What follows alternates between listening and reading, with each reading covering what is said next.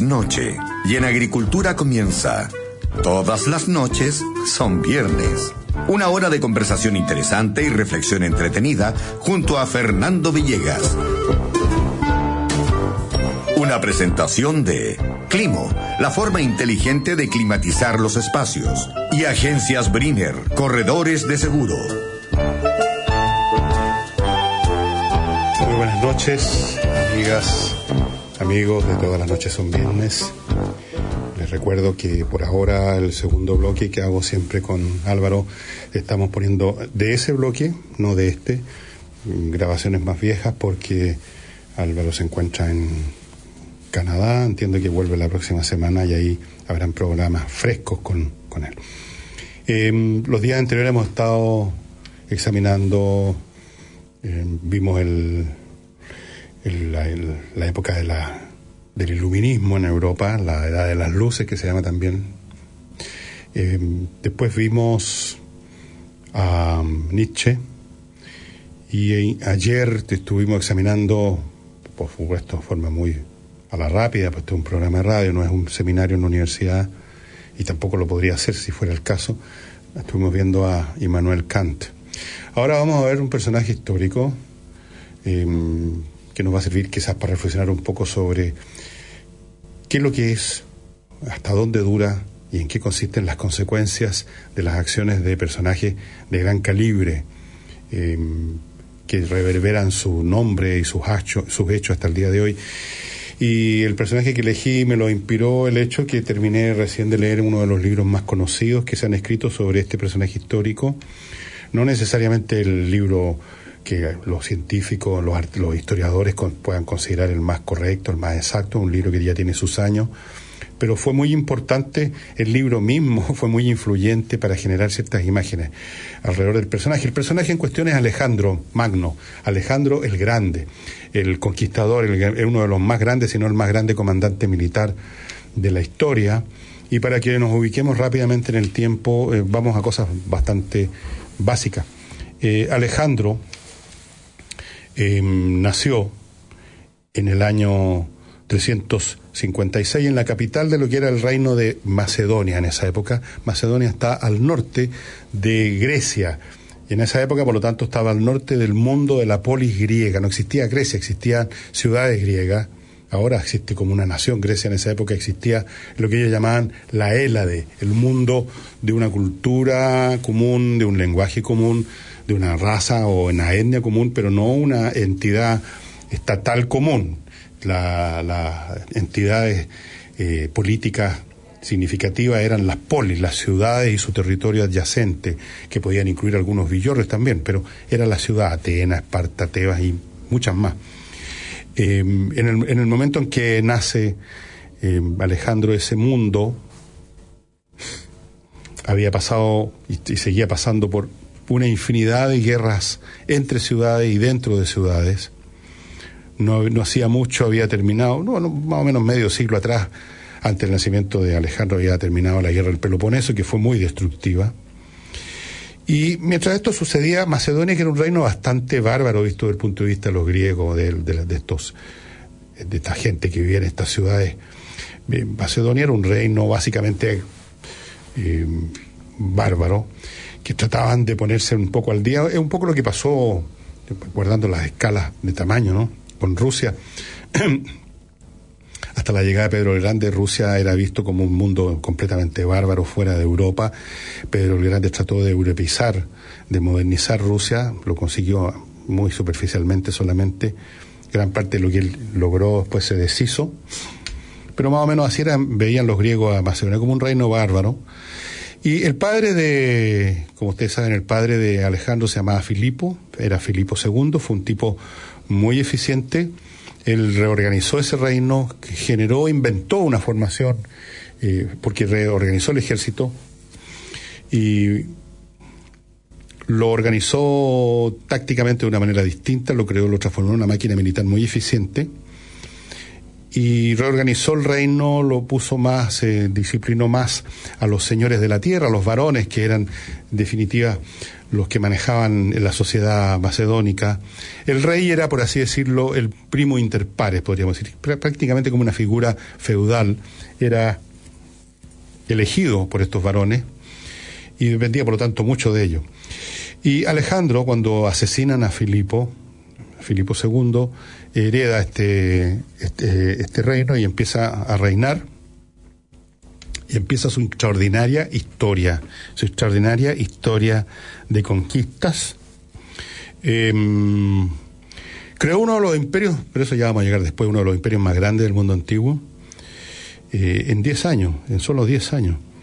Em, Alejandro tuvo una serie de privilegios, aparte de ser hijo de un rey, aunque tuvo disputas muy fuertes con su padre, en algún momento lo exilió incluso. El tutor de Alejandro fue nada menos que el, filósofo Aristóteles, hasta los 16 años. Eh, el año 336 a.C. sucede, hereda el trono su padre y mm, usó su autoridad y el ejército que le delegó su padre para reforzar la autoridad que ya había logrado Filipo en Grecia había logrado una cierta hegemonía. No es que hubiera esclavizado a las ciudades griegas, pero estaba ahí con, como un hegemón, digamos. El eh, Alejandro mm, reafirma esa autoridad después que a la muerte de, de Filipo algunas ciudades pensaron que podían liberarse de ese yugo, Tebas por ejemplo, y él los destruyó lo destruyó en una famosa batalla que es como el fin de la independencia, eh, podríamos decir griega, porque después de la muerte del propio Alejandro, eh, Grecia se hizo pedazo en guerras entre sí, después llegarían los romanos y, se acabaría definitivamente la, el ciclo histórico griego entendido como polis autónoma eh, que hace su propia política. El hecho es que después de reafirmar su autoridad en Grecia, y, crear una liga de ciudades que supuestamente eran libres, pero en realidad no eran muy libres, estaban bajo la, hegemonía de Alejandro. Él invade Persia, desembarca en Asia Menor.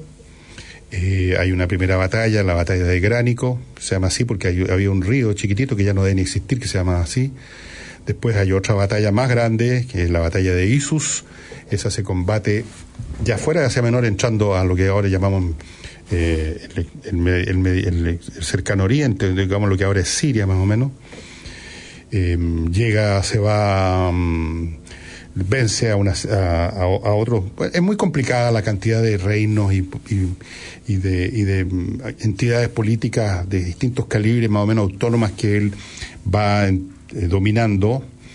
va finalmente a Egipto.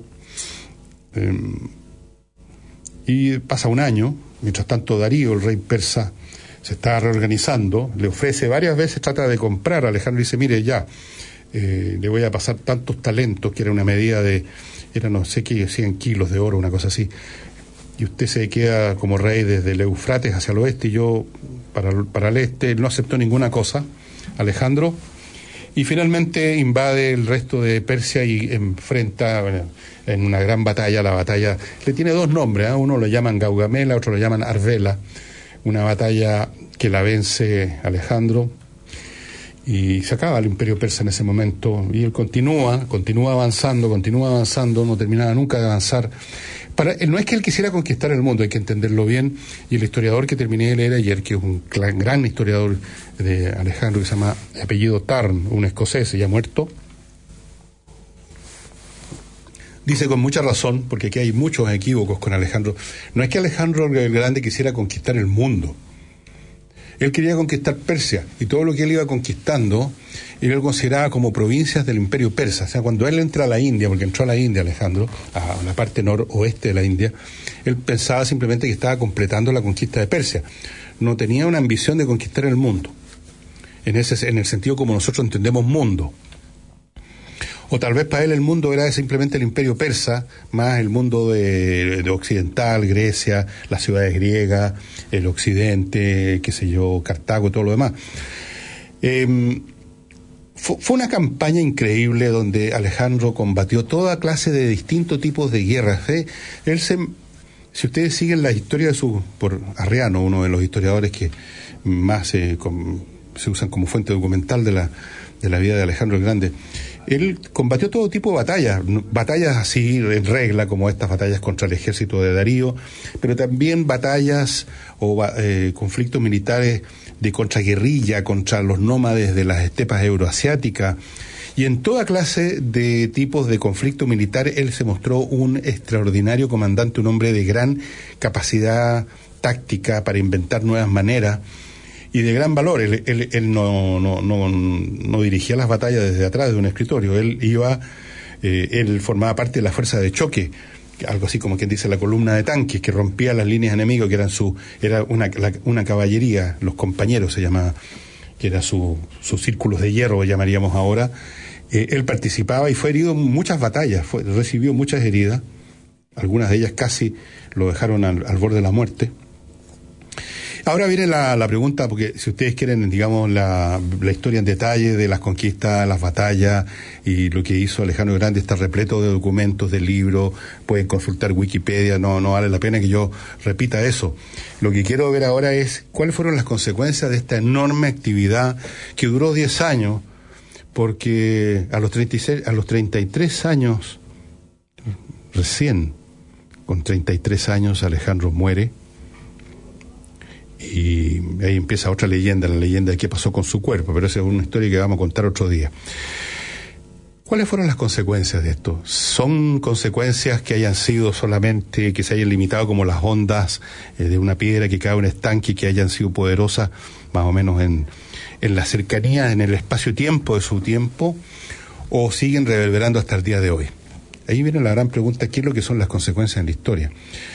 Eh, yo diría que siguen reverberando hasta el día de hoy, estimados amigos, en el sentido no de que cada cosa que se hace ahora en política o los eventos que se están produciendo en el siglo XXI eh, tengan que ver directamente con lo que hizo Alejandro el Grande hace 2300 años, sino que las cosas que hizo Alejandro el Grande en su época eh, generaron en su época eh, cambios importantes, estructurales, que ellos a su vez produjeron efectos históricos, consecuencias históricas por una vía distinta, que a su vez produjeron otras situaciones que a su vez produjeron, así finalmente en un encadenamiento, lo que es el mundo moderno.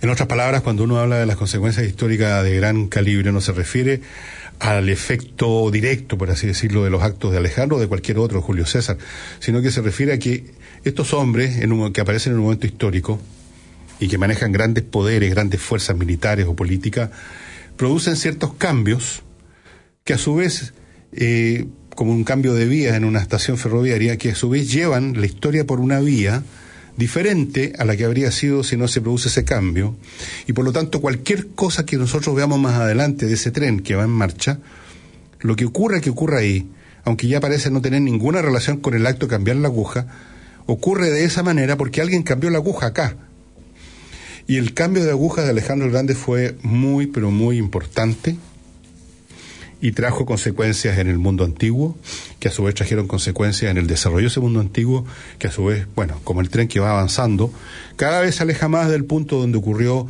el hecho decisivo, el cambio de aguja, cada vez está más lejos. Todo el mundo se olvida de que alguien cambió las agujas. Pero lo que está ocurriendo es porque el tren está en, ese, en esa vía y no en esta otra. Y en ese sentido, Alejandro el Grande es uno de los personajes con capacidad para cambiar la historia mundial más importantes que han existido. No es que no hayan habido cambios también de la historia mundial después. Hubieron otros cambios de aguja, por supuesto. Pero fíjense ustedes, los cambios de aguja en la línea B se producen porque alguien cambió las agujas para que estuviera ese tren en la vía B. Por lo tanto, en el fondo, en el fondo, en la raíz de todos los cambios sucesivos que se produjeron después por acción de otros grandes hombres o grandes momentos históricos, todos tienen que ver con que estaban en, esa vía y no en otra. Creo que planteaban un programa que si los persas hubieran conquistado Grecia en las famosas guerras médicas, si los griegos no hubieran sabido derrotar a los persas, la historia mundial habría sido completamente distinto. No habría habido el mundo griego, no habría habido el desarrollo que se produjo en el mundo griego, no habría habido la época clásica de Grecia, no habrían habido los filósofos, los matemáticos, no habría habido nada de todo eso y la historia moderna sería completamente distinta, estaríamos en otro mundo. Y estas cosas pueden suceder.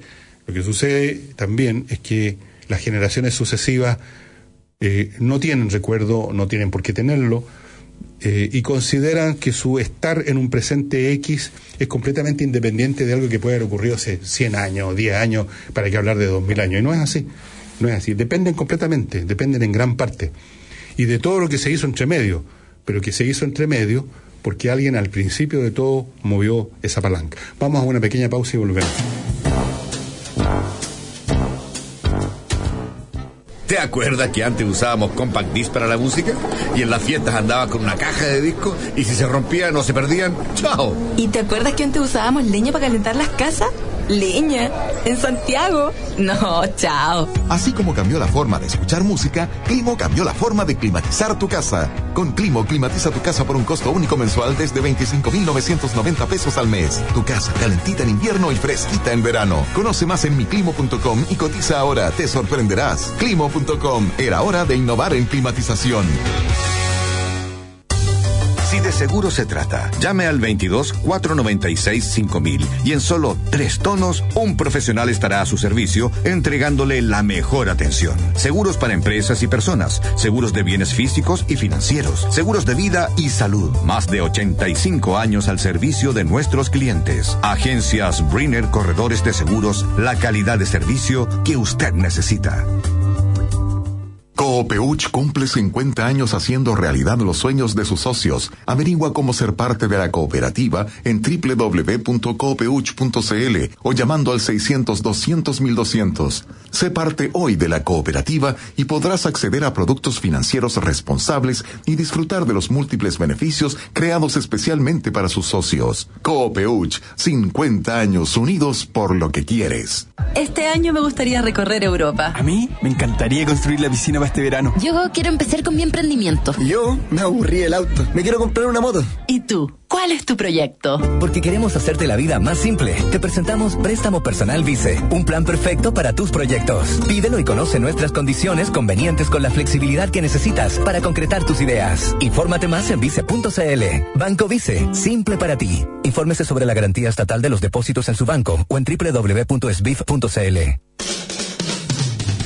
Deportes en Agricultura, con la información deportiva del momento. Es una presentación de Hyundai Camiones y Buses, una empresa indomotora. Nueva Signature Guacamole de McDonald's, placer en crear. Scotiabank, auspiciador oficial del Campeonato Nacional. Luego de todo lo que se ha señalado de las eh, opiniones de Jorge Sampaoli, lapidarias en una cita con periodistas hace un par de años sobre Arturo Vidal, el diario Marca de España lo entrevistó preguntándole justamente al respecto al técnico argentino y dijo, atención, comillas, tengo un gran respeto personal y profesional por Arturo. Antes y ahora sigo considerándolo el mejor volante mixto del mundo, amén de sentir mucho agradecimiento por lo que nos dio. Agregó que he valorado y valoro todo lo que Arturo ha hecho por la selección de su país y fue un auténtico lujo tenerlo en mi estructura de equipo, señaló San Paoli al medio español. Estimados colaboradores, queremos comunicarles que nuestro afán por renovar esta empresa decidimos hacer un cambio radical. Desde hoy, esta empresa ya no se va a llamar Fletes Don Carlos. Desde ahora vamos a hacer Fletes Mr. Charles. Hay mejores formas de renovar tu negocio. Llegaron aires de renovación a Hyundai Camiones y Buses. Entrega tu viejo camión en parte de pago y llévate un camión Hyundai completamente nuevo en 12 cuotas sin interés. Por éxito total, extendimos la promoción. Aprovecha y renueva tu camión. Hyundai Camiones y Buses, marca de calidad mundial, una empresa indumotora. Bases legales y modelos en promoción en hyundaicamiones.cl. Ahora para los paladares más exigentes, la nueva Signature Guacamole de McDonald's. Y échale los balazos, güey. ¡Chingó el cabrón! ¡Órale! ¡Sigan cantando! Doble carne bien jugosita, paltita, tomate,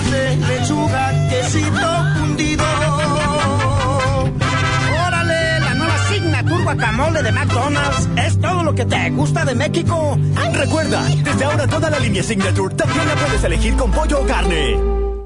Parecen una barra alentando a su equipo, pero no. Son clientes de Scotiabank que obtuvieron un 50% de descuento en las entradas para el campeonato con sus tarjetas de crédito Scotiabank. Escuchémonos un poco más. Parece que también se hicieron hinchas del banco. Hoy, tu pasión está más cerca que nunca. Vive toda la pasión del campeonato Scotiabank y compra tus entradas con 50% de descuento con tus tarjetas de crédito Scotiabank. Hazte cliente hoy. Más información en scotiabank.cl. Infórmese sobre la garantía estatal de los depósitos en su banco en sbif.cl. Pronto, otro contacto con la mejor y más completa información deportiva.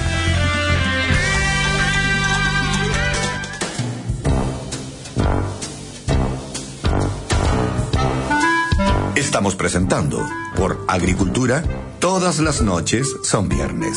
Un encuentro diferente con Fernando Villegas. Volvemos con nuestro auspiciador, Climo, la empresa tecnológica de climatización más avanzada que existe en Latinoamérica, en Chile y hoy día en el mundo, porque también opera en Europa acaba de ganar un premio por la innovación tecnológica, un premio muy importante, y con toda razón, porque ellos desarrollaron un sistema de climatización que no tiene nada que ver con lo que usted conozca hasta ahora, nada que ver con la quema de combustible, nada que ver con convertir la energía eléctrica quemando un filamento en calor con un gasto enorme de electricidad, todo eso quedó en el pasado con la tecnología de la bomba de calor, que es otro principio físico que se utiliza y que se traduce en que usted con el mismo dispositivo puede controlar la temperatura como se le dé la real gana. Vale decir, el mismo aparato funciona como calefacción en invierno, funciona como refrigeración en verano, funciona para poner las temperaturas que usted quiera en la época del año que usted quiera, en silencio, alimentadas por energía eléctrica, muy poco gasto, con capacidades de conexión a Internet, vale decir, usted con, esa máquina se conecta a Internet, usted puede controlarla con su celular, usted puede ver cuánto está gastando en una aplicación de su teléfono iPhone, qué sé yo, usted puede ver cómo está funcionando la máquina en cualquier parte del mundo. Estamos hablando de la tecnología del siglo XXI, finalmente, de eso se trata. Y además tiene la ventaja de que usted no tiene que hacer una inversión tremenda, como usted quizás imagina que debe costar esta, esta maravilla tecnológica. No, no, no, no. Usted arrienda el servicio. Usted le arrienda a Climo el uso de estos aparatos allí donde usted los instale, casa, fábrica, de oficina, donde sea, que quiera tener este o varios de estos aparatos. Usted simplemente paga una renta mensual, independientemente si tuvo todo el día prendido. Este, la misma renta, 26 mil pesos. Una cantidad casi ridícula para este servicio realmente del siglo XXI. Em, ¿Cómo obtenerlo? Entre al sitio miclimo.com. En miclimo.com hay más detalles sobre esta tecnología, sobre la empresa, y ahí se inicia el proceso, ahí le van a pedir que mande tales o cuáles datos, y eventualmente usted va a recibir una visita de los técnicos de, de Climo, y etcétera, etcétera, etcétera. Usted va a contar finalmente en un plazo razonable con este sistema absolutamente superior. Acuérdese que viene eh, el verano y van a ser temperaturas bastante terribles, bastante elevadas como el año pasado, o sea, como este año en definitiva. Y mm, ahí usted va a estar llorando por tener una buena refrigeración. Así es que póngase las pilas entre miclimo.com. Y volvemos al tema de las consecuencias históricas que son, que uno no piensa, no cree, no se imagina. Y cuando uno no se imagina, hay mucha gente que cree que cuando algo no se puede imaginar, entonces no tiene existencia lo cual es un error porque si ustedes recuerdan sus clases de matemática, incluso colegial, aunque yo ya no sé qué clase de matemática estudian en los colegios, pero cuando decían raíz cuadrada de menos uno, ¿cómo usted se puede imaginar eso? No se puede imaginar, ¿no es cierto? Hay una gran cantidad de conceptos matemáticos que no son imaginables en el sentido de que usted los pueda convertir en una imagen. No, no se pueden convertir en una imagen.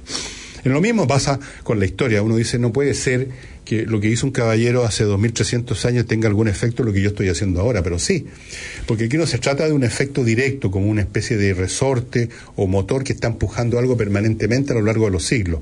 Se trata de que ese resorte o ese motor empujó en ese momento las cosas en cierta dirección y a partir de eso el mundo siguió en esa dirección y los empujones que vinieron después, las acciones de otros tipos, que si Julio César, que si le caía el imperio romano, ocurrieron dentro de esa línea y generaron, por supuesto, otros ramales, pero esos ramales a su vez dependían de esta, eh, este impulso original eh, en este caso Alejandro Grande, que a su vez, por supuesto, él, no inventó la historia, él también actuó dentro de ciertas condiciones históricas que habían sido creadas por otras decisiones importantes en el pasado, obviamente.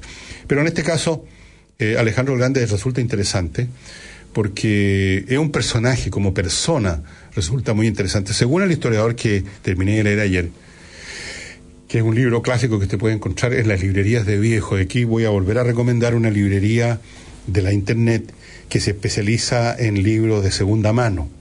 Si usted entra a Amazon y no encuentra un libro, porque ya no, no, ha sido publicado hace rato, porque se acabó el stock que ellos tenían, entre a este sitio, AV Books, con B larga las dos, por supuesto, Books con B larga y B de AV Books, AV Books, y usted encuentra montones de libros eh, por ejemplo, libros que han dejado, han sacado de las bibliotecas universitarias o de librerías de otro tipo y que las han, que de repente hacen eso, las grandes bibliotecas eh, eliminan algunos libros porque nadie los ocupa, porque fueron sobrepasados por otros, eliminan algunos libros y van a dar eventualmente a librerías de segunda mano, ya sea al internet o no. El tiene montones, yo tengo montones de libros que he comprado de esa forma, que vienen incluso con los sellos y con las estampillas pegadas de goma y con los timbres de la biblioteca X de Maryland o de cualquier parte del mundo. Y mm, a veces vienen un poco subrayados con lápiz, mala costumbre, mucha gente subrayar. Algunos que subrayan todo, que es lo mismo que no subrayan nada. Pero sale súper barato, dos dólares, un dólar, tres dólares más el envío. Entonces usted ahí puede encontrar este libro de Alejandro Magno de Tarn, se escribe T-A-R-N, es un libro muy interesante. Él, una de las tesis fundamentales de Tarn, y que hace interesante este personaje, y que algunos lo han disputado después este concepto de él, y que Alejandro Grande fue la primera persona, el primer gran político militar, que tuvo una concepción eh, global de la, de la raza humana, que tuvo una concepción integradora, que él no pretendía simplemente crear un imperio donde los griegos y los macedonios explotaran a los asiáticos. Él quería un mundo donde todos participaban eh, como hermanos, todos como hombres simplemente, en, una, en un mundo armónico, terminando así con los conflictos y las guerras. Hay pocas evidencias documentales de que Alejandro haya pensado eso, pero hay algunos fragmentos de algunas cosas que dijo en algunas oportunidades eh, que hacen, quisieron atar, suponer, con, no, no gratuitamente, que Alejandro Grande tenía una concepción muy distinta. En la época en que estamos hablando, la época de él, la conquista era una cosa bien brutal, simplemente un grupo A conquista un grupo B para explotarlo y eso es todo el cuento. Y se les mira a los explotados como eso, como simplemente como esclavos, como siervos, como personajes de segundo eh, orden que no tienen, por supuesto, derechos políticos ni derechos de ninguna clase. Y de eso se trata todo. Alejandro el Grande habría sido el primero, a juicio de Tarn, en que quiso integrar, y de hecho, efectivamente, ustedes recordarán, y esto es un hecho histórico, él llevó a cabo varias ceremonias que tenían ese objetivo, por ejemplo, em, en Susa, una ciudad que había sido el imperio persa, él organizó un casorio eh, colectivo gigante. Casó a 10.000 de sus guerreros macedónicos con otras tantas damas eh, asiáticas, probablemente iraníes. Él mismo se casó en varias oportunidades con eh, hijas de, reyes, reyes, o reyesuelos de las zonas que conquistó. Él quería integrar. Él también, y este es otro hecho histórico, ordenó a uno de sus lugartenientes que juntara 30.000 niños jóvenes de la, de lo, podríamos llamar la aristocracia asiática, los varones de la tierra, los propietarios, para adiestrarlo a los modos macedonios, especialmente el modo militar que era la falange. La falange era la formación táctica del ejército, la, digamos el núcleo de la formación táctica del ejército macedonio. Y eso, este afán por tratar a los asiáticos como iguales, de integrarlos en una entidad política eh, igualitaria, le produjo enormes problemas con su propia gente, con los macedonios, que tenían una concepción convencional de su época. Eh, se conquistaba para explotar a la gente eh, y para ponerles las patas encima, no para integrarlos. Así que, eh, según Tan, Alejandro el Grande tuvo una visión que se adelantó por miles de años a su época, y que por supuesto fracasó. Alejandro muere y su imperio se desintegra de inmediato y sus sucesores, los distintos generales, por un momento trataron de mantener la, el imperio tal como estaba, más o menos en pie, pero luego finalmente se convirtieron en los llamados reinos helenísticos, o sea, entidades políticas distintas que se la pasaron en guerra unos con otros, quitándose territorio, disputándose territorio y desgarrándose, mientras al ladito allá, en la mitad del Mediterráneo, crecía el poder de Roma, que finalmente se los comió todos por igual. Entonces Alejandro es un personaje eh, que tiene este elemento romántico, este elemento de gran soñador. Según Tan, Alejandro era un gran soñador porque este sueño de la unidad de la humanidad bajo un solo ente político, por lo tanto terminando con las guerras internas, porque ya no habría con quién pelear si todos somos parte del mismo. Ese sueño eh, sobrepasa en mucho, eh, habrá, habría que esperar 300 años más, eh, la aparición del cristianismo quizás, para ver algo más o menos similar donde se concebía a los hombres como todos iguales, todos parte de la misma familia humana y mm, políticamente hablando además se adelantó mucho más porque el concepto religioso de unidad podía haber existido más o menos balbuceante en otras religiones previas, en otros credos previos al cristianismo, pero políticamente hablando se adelantó mucho más que eso todavía. ¿Y mm, qué pasó con el cuerpo Alejandro? Se preguntarán ustedes. Esta es una de las historias más, y se las voy a contar un día, más eh, de suspenso y de misterio que existen es dónde está el cuerpo de Alejandro, porque Alejandro una vez que muere en Babilonia, una de las ciudades de, su imperio, en medio de lo que ahora sería Irán, su cuerpo fue embalsamado y se armó un enorme carro gigantesco con, para llevarlo a Macedonia, para enterrarlo o quemarlo, no sé cuál de los dos métodos iban a usar, en Pelas, la capital de Macedonia. Del... Pero pasó una cosa divertida, cuando estaban llegando a, al Mediterráneo, o sea, cuando estaban llegando al, al Medio Oriente, como para ahí tomar ruta hacia el norte, subir al Asia Menor, pasar el, lo que se llama el Esponto, ahora son los Dardanelos, a, a Grecia. Llegó una tropa de caballería de, Ptolomeo, que era un general que estaba a cargo mientras, mientras Alejandro peleaba y estaba en, el, en Asia, eh, Ptolomeo había estado a cargo de controlar eh, Egipto. Llegó y raptó el cuerpo y se lo llevó a Egipto. ¿Por qué? Bueno, porque era una cosa que le daba legitimación a su gobierno, quién era el dueño del cuerpo de Alejandro.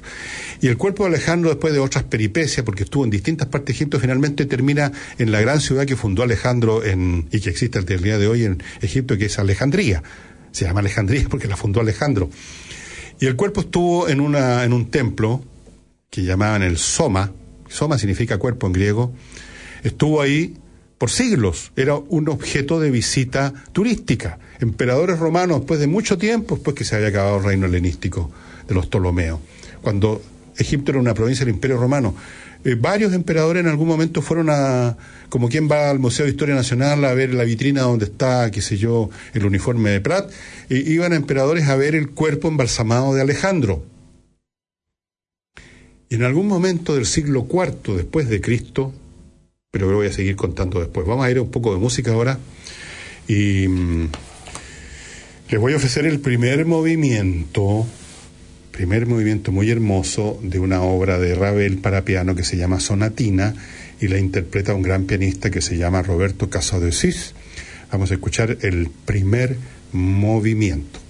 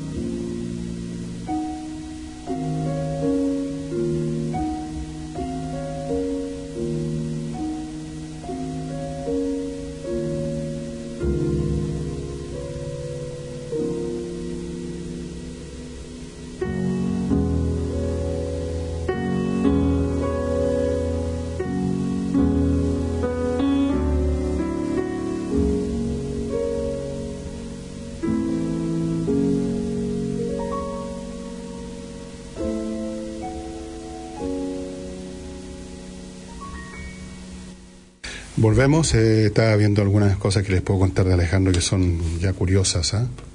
eh, pero vamos a una pausa ahora y después se las voy a, a contar.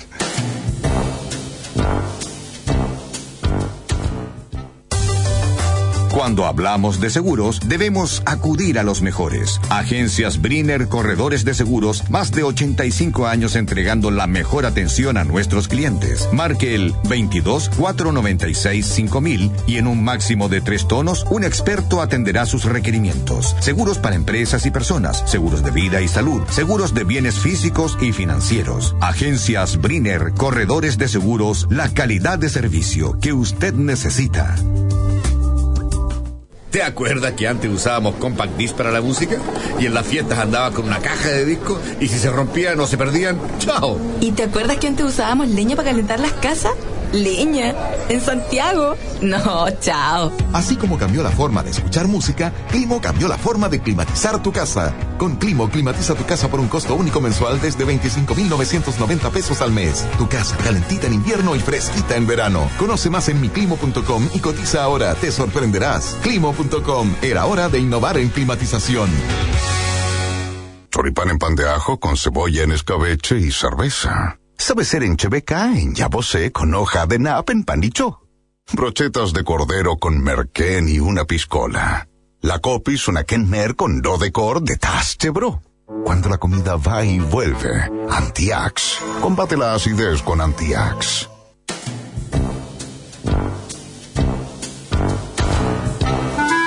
Estamos presentando por Agricultura, todas las noches son viernes. Un encuentro diferente con Fernando Villegas. Y bueno, les voy a contar lo siguiente. Eh, un montón de gente acompañó a Alejandro en sus conquistas en Asia no solamente fue con un ejército, lo acompañaron, por ejemplo, lo acompañó un sobrino de Aristóteles, lo acompañaron filósofos, eh, bueno, el, típico tren que se llama o, cuelga de gente que acompañaba a los ejércitos de esa época, incluyendo mujeres de algunos soldados, prostitutas, comerciantes, para vender los esclavos de los derrotados en las batallas, en fin, un montón. Y, como digo, muchos intelectuales, y lo acompañaba entre otros un, una zeta indio. y este, este hombre que se dice que tuvo alguna influencia en alguno de los personajes que rodeaban a Alejandro, pero parece que no la tuvo tanta por las cosas que hizo después ese personaje.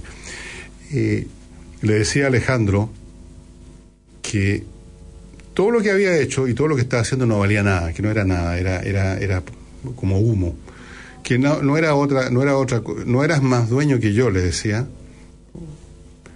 que del, del suelo que estás pisando. Eso es todo lo que tienes.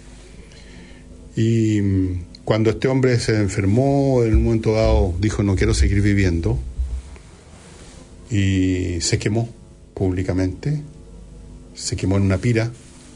Ustedes han visto los, los bonzos que hacen eso. Se quemó en una pira en presencia de todo el ejército macedonio con los elefantes saludándolo, dicen las crónicas, y las trompetas sonando. Fue interesante. Eh, dicho sea de paso, mucho después de Alejandro, bastante después de Alejandro, no tanto, un siglo, un siglo y medio después de Alejandro, hubo quienes eh, conquistaron en forma un poquito más permanente, un poquito más duradera, no mucho más que Alejandro estas zonas del el noroeste de la India, ¿no? el reino de Bactria especialmente, que, del cual he hablado creo en algún programa. Y es interesante porque ahí se cruzaron en algunos sectores no muy grandes de las dos culturas, ¿no? la cultura griega y lo que estaba emergiendo en la India, ya había emergido el budismo, y hubo ahí algunos eh, griegos o macedonios que se convirtieron al budismo. Miren ustedes las cosas curiosas. Hasta el día de hoy se encuentran en algunas partes de la India eh, monedas eh, de la época. Pues en esa época la gente cuando tenía eh, dinero muchas veces y tenía miedo de, que hubiera una invasión o cualquier situación lo enterraban. Entonces se encuentran a veces depósitos bastante grandes de moneda. Así es que ese filósofo le hizo ver a Alejandro que todo lo que había hecho era vanidad de vanidad, es pura vanidad. Pero, pues tal vez, en cierto sentido es cierto, pero también no es menos cierto que los efectos de, sus conquistas eh, han sido, eh, fueron enormes y eso eh, es real. Desde el punto de vista del quehacer de un hombre mirado así como individuo, quizás todo lo que hacemos es vanidad, desde el punto de vista de las consecuencias ni siquiera sabemos uno tiene hijos, por ejemplo, no es necesario ser aquí un genio de la música, uno tiene hijos y ese solo hecho cambia la historia del mundo. Yo tengo tres hijas y siempre me digo a mí mismo, soy padre de naciones. Naciones completas van a nacer de mis hijas. Y en cuatro mil o cinco mil años más, segmentos completos de la humanidad van a ser el resultado de mis hijas, o sea, de mí, de mis actos, de haberlas procreado. Y lo mismo pueden decir todos ustedes, los papás. Así es que, por un lado, uno no es nada, uno eh, perfectamente podría escuchar a este filósofo indio que se quema en la pira frente a Alejandro. Y por otro lado, lo que uno hace tiene consecuencias y reverbera como un eco por los laberintos de la historia, permítanme decirlo así, bien elegante. ¿Se acuerdan la película esta, El Gladiador? Cuando empieza la película hay una tremenda batalla contra unas tribus bárbaras germánicas y el gladiador, no me acuerdo cómo se llama el personaje, los ataca por, por, la espalda con la caballería y antes de entrar a combate les dice que recuerden que todo lo que hace, lo que hace un hombre, reverbera eh, hasta la eternidad. Bueno, siempre hay que decir una frase grandilocuente para animar a los tipos que van a enfrentar el fuego enemigo, en este caso, o la espada enemiga. Pero es cierto, en cierto grado, hasta cierto punto, Alejandro, como hombre, como individuo, se convirtió en polvo. Eh, entre paréntesis, les estaba contando la historia de su cuerpo, que desapareció completamente en el siglo IV después de Cristo. En algún momento no se supo más. ¿Dónde está el cuerpo de Alejandro Magno? Ya no está el Soma, parece que hubo una, un tsunami, desaparecieron esos edificios. se robaron ese cuerpo, lo destruyeron los cristianos que destruían todo lo que sonaba pagano, fue una época muy desagradable. O hubo algunos paganos que se raptaron el cuerpo y lo metieron en otra parte para que eso no ocurriera. Hay un montón de tesis, hay un montón de historia, hay un buen pedazo en mi biblioteca dedicado a libros que estudian qué pasó con el cuerpo de Alejandro Magno. Y hay tantas tesis como autores. Una de las tesis más curiosas es que dice el cuerpo de Alejandro Magno está enterrado en la Catedral de San Marcos de Venecia. ¿Cómo llegó ahí? Bueno, esa es la historia y la tesis del libro. Pero un personaje, fíjense ustedes qué curioso, si hicieron película, acuérdense esta película horriblemente mala por lo demás, que creo que fue de unos, ¿cuántos años atrás? Unos cinco años, quizás más, diez años, quince años, ya sé, he perdido el sentido del tiempo a medida que envejezco. Esta película de Alejandro, horrible, eh, ya ven ustedes que el personaje sigue causando interés, Alejandro Magno, un personaje que el 99,9% de la gente no tiene idea ni siquiera cómo ubicarlo temporalmente y qué es lo que hizo, pero le suena el nombre, le suena de un tipo la antigüedad. Y ha conquistado, conquistó la imaginación de muchos pueblos, fíjense que en Oriente, en, en la zona de Irán, de Irak, de la India, durante siglos, y no sé si hasta el día de hoy, se compusieron cientos de romances, de historias, de poesía, donde el personaje central era Alejandro. Y todavía en las zonas orientales se habla de Ishkander. Ishkander es el nombre que le dan a Alejandro. A veces aparece como un personaje malo, como una especie como el Cuco, en otras veces aparece como un gran personaje. La historia completamente distorsionada capturó la imaginación de la humanidad y eh, capturé la imaginación de mi control que me dice que ya es hora de partir. Llegó gente que va a preparar otro programa, me parece. ¿Sí? ¿No? Y mm, será hora de que me vaya. ¿Quién sabe si la próxima semana pasamos a otro de estos personajes grandotes, gigantescos, que cambiaron aguja en algún momento en la historia y que es mi amigo, tengo el celular del Julio César. Pero eso será la próxima semana. Pásenlo bien este fin de semana. Y bueno, a ver si nos encontramos ya con Álvaro Salas en vivo y en directo. Buenas noches.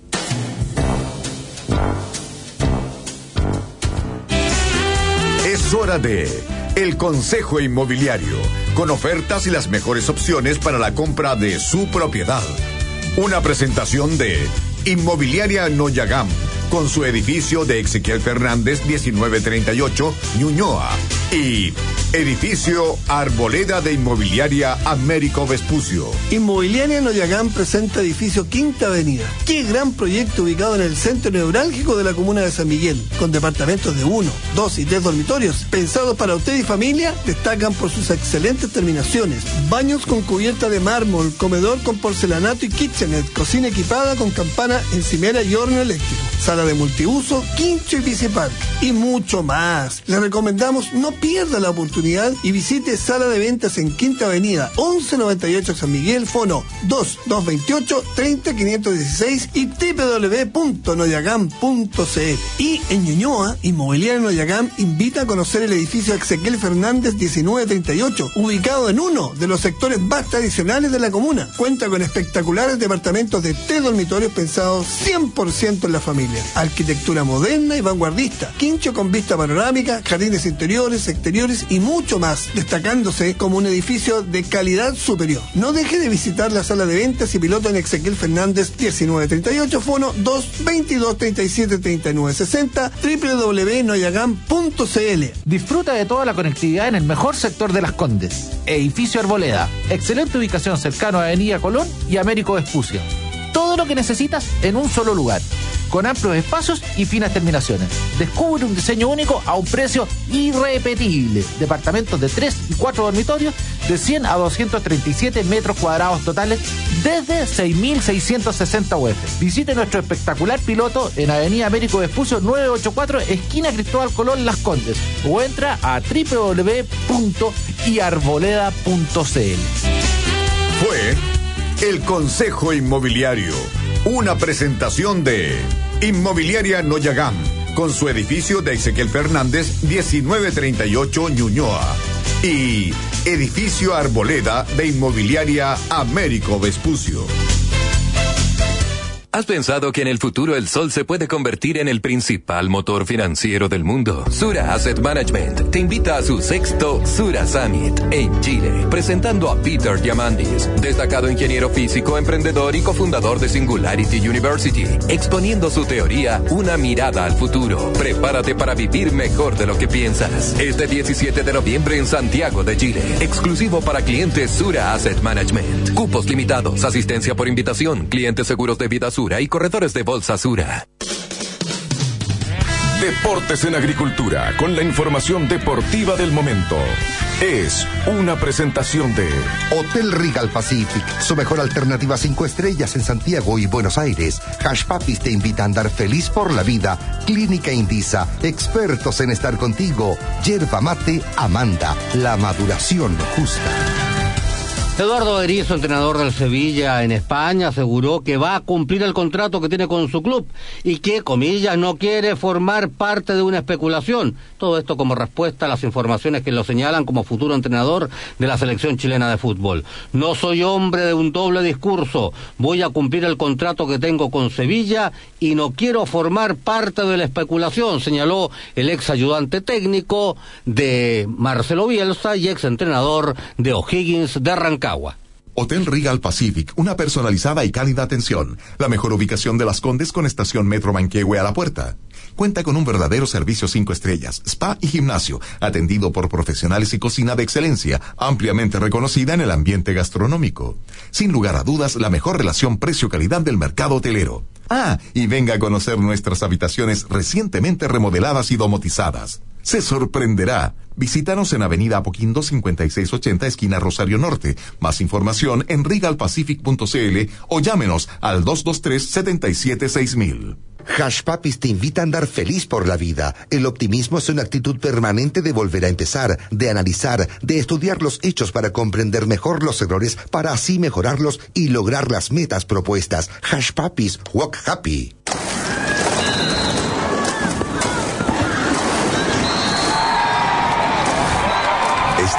Es la mejor forma de mostrar nuestro trabajo en traumatología y el desempeño de Fernanda en la selección de Roller Derby Chile, quien posterior a una cirugía de ligamento cruzado anterior logró volver a patinar gracias al equipo multidisciplinario de cirujanos y kinesiólogos, quienes la acompañaron durante todo su proceso. Clínica Indisa, expertos en estar contigo.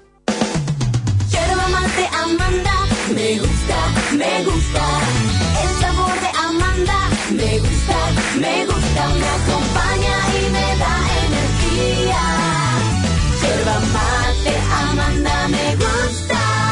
Yerba mate Amanda, la maduración justa. Pronto, otro contacto con la mejor y más completa información deportiva.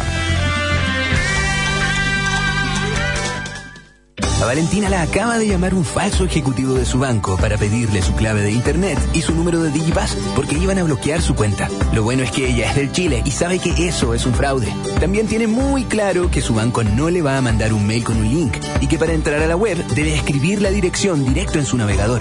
Además, usa la app Mi Banco para activar y desactivar su tarjeta cuando lo necesite. Para Valentina la seguridad es lo primero, por eso está en el Chile. Banco de Chile, el Banco de Chile. Agricultura, 92.1 en Santiago. En Osorno, 92.1. Disfruta al máximo del sol con los lentes polarizados Polyblock de óptica Schilling, ya que eliminan los reflejos de la luz natural y bloquean el 100% de los rayos UVA y UVB, ayudando a prevenir el deterioro prematuro alrededor de los ojos. Encuéntralos en ópticas Schilling, tu salud visual en las mejores manos. Dale a tus ojos lo mejor.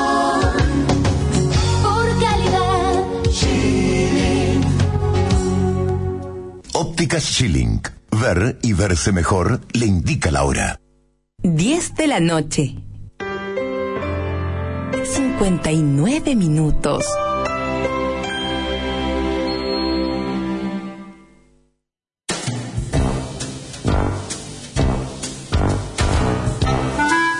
En Agricultura estamos presentando Todas las noches son viernes. Y ahora en este segundo bloque, Fernando Villegas junto a Álvaro Salas le sigue acompañando hasta la medianoche en una conversación interesante y entretenida. Una presentación de Climo, la forma inteligente de climatizar los espacios. Y Agencias Brinner, corredores de seguro. Estamos en el aire con. eh, tenemos una visita muy especial hoy día. ¿Por qué sí una visita, no que me hacéis sentir como que todavía estoy en marcha llegas, blanca? porque tú llegas cuando yo ya estoy aquí en ese sentido. Todas las noches son viernes, especialmente la de hoy. La de hoy es más viernes que nunca. Nunca había sido más bien y por lo tanto yo creo que son pocos los que nos están escuchando. Hoy son pocos los programas que, que- que no empiezan con ese. Primero que nada, los saludos. Fíjate que ayer me que encontré nada, con Fernando Solabarrieta, periodista deportivo muy amigo mío. Me dijo, déjame decirte que me entretengo mucho con ustedes la noche. Termina en el canal como a las cuatro diez y media.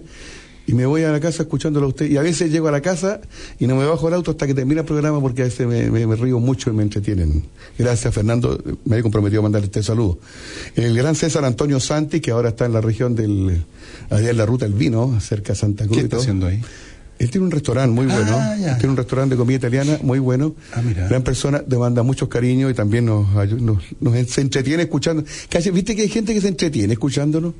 Yo aquí te escucho en vivo, en directo y no me entretengo mucho, pero la gente por la No, en serio. Y hay mucha gente que dice que gracias por la compañía que le brindamos. Hay mucha gente que quiere que le conversen en la noche, ¿no? Que de repente la música es ahora como que o los relaja o lo han escuchado durante el día esa música. Sí, además que en las radios, fíjate, ahora no hay tantas las músicas, casi todos los Mm, programas, sí. ahora hay gente hablando, hablando. Y, y es antipático el, el asunto porque son, son siempre los mismos temas políticos y esto y lo demás allá.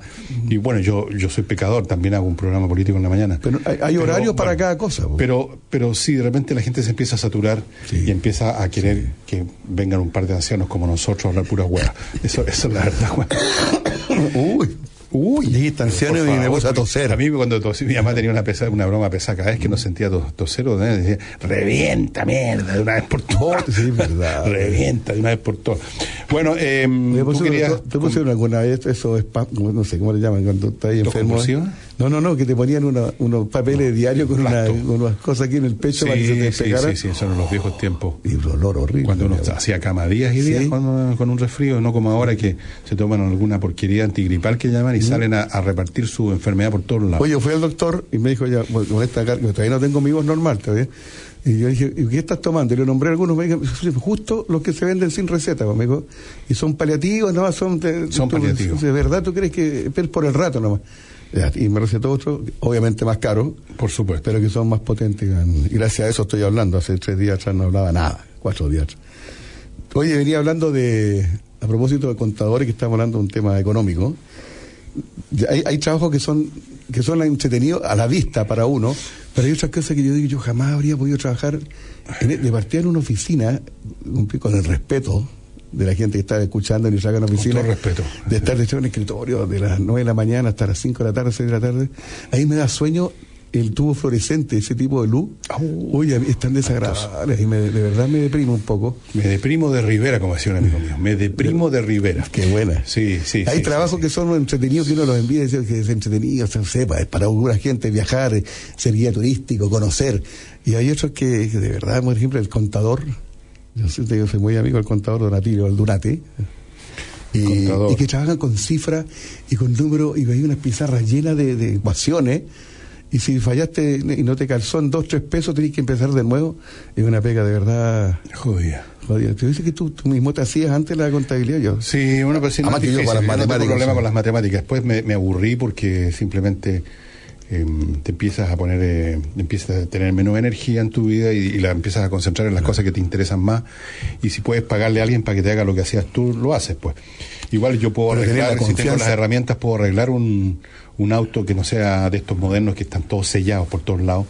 Pero por supuesto no voy a meter las manos en el motor. Ahora porque levantáis el capó del auto, no cacháis nada, pues ahora es todo. Es curiosa esa actitud de la gente y cuando, no sé si te has dado cuenta, se echa a perder el auto en la carretera y se bajan y abren el capó, no tienen idea, nunca en su vida, no tienen idea cómo funciona un motor, cuál es el principio mecánico del No, motor. y están abren el capó y miran como si fueran a ver a un enano que está dentro, así digamos, como, saboteando el auto. ¿Y, y, y qué, qué significa esa tontería? Bueno, da lo mismo. Eh, yo de cabro chico eh, tenía y tengo todavía un amor, un amor un poco obseso y quizás hasta perverso por los trenes y las locomotoras.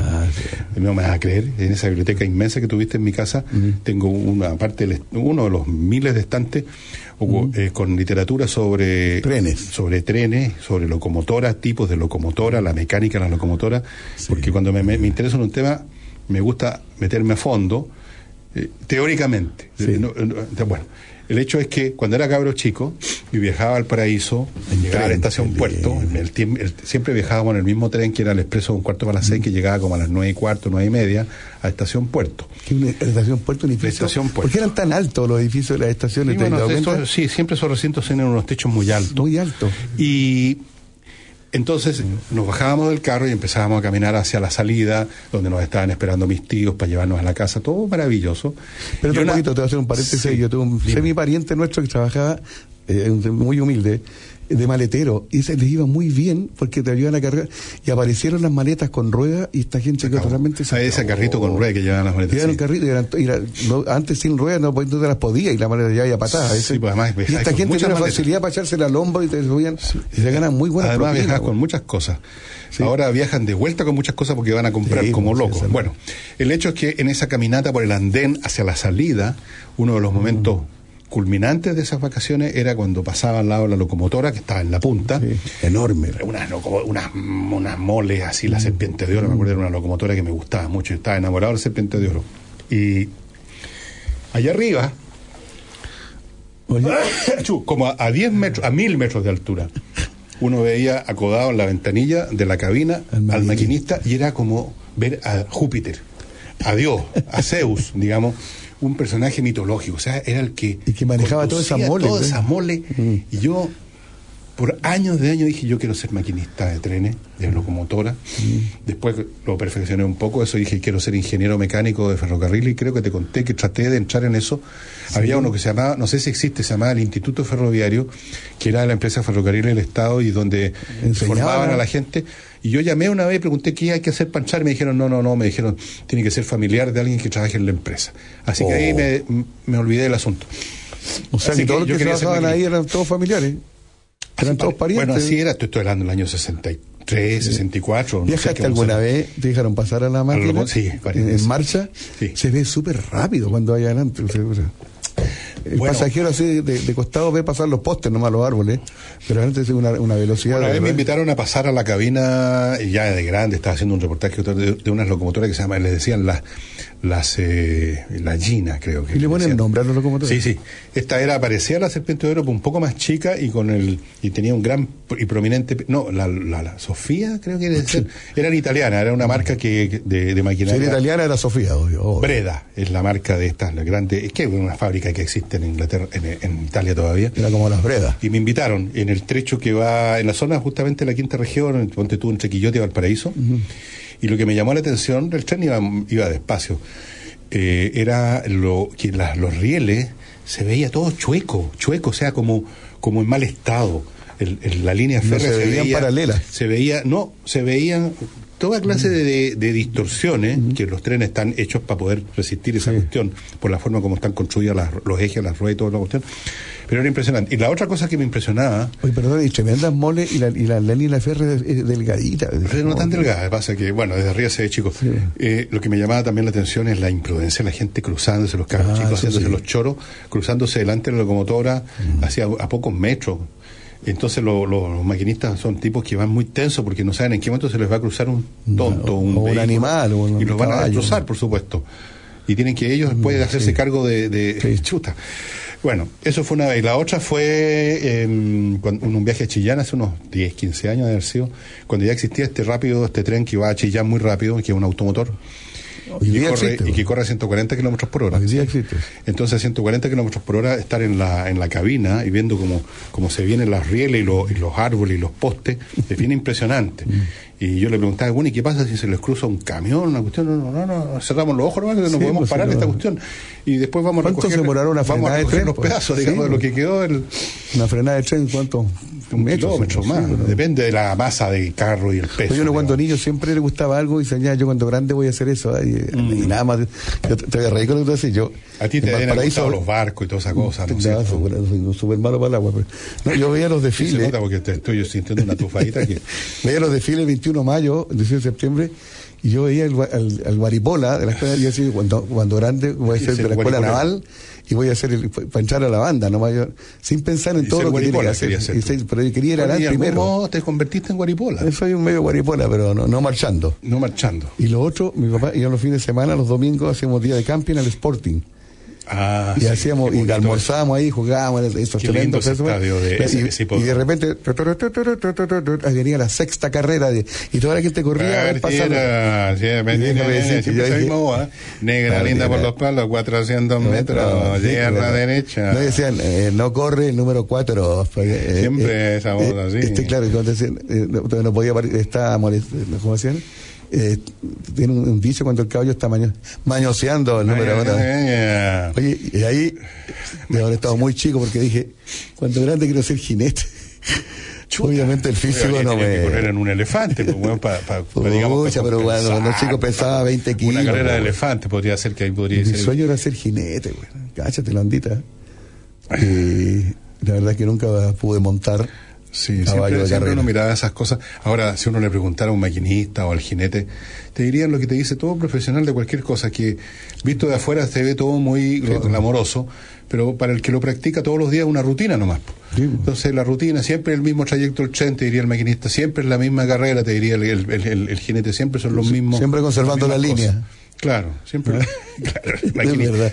Pero a mí también me gustaron los trenes de estos de acuerda, tío. Tenía, Uy, me regalaron. Oye, me vas a creer, a propósito. Yo todavía tengo uno, en Navidad lo ponemos. Oye, yo era ya grande y de repente iba a las librerías, yo creo que ya no, ni, los- ni los venden, ya no, no los fabrican, no sé.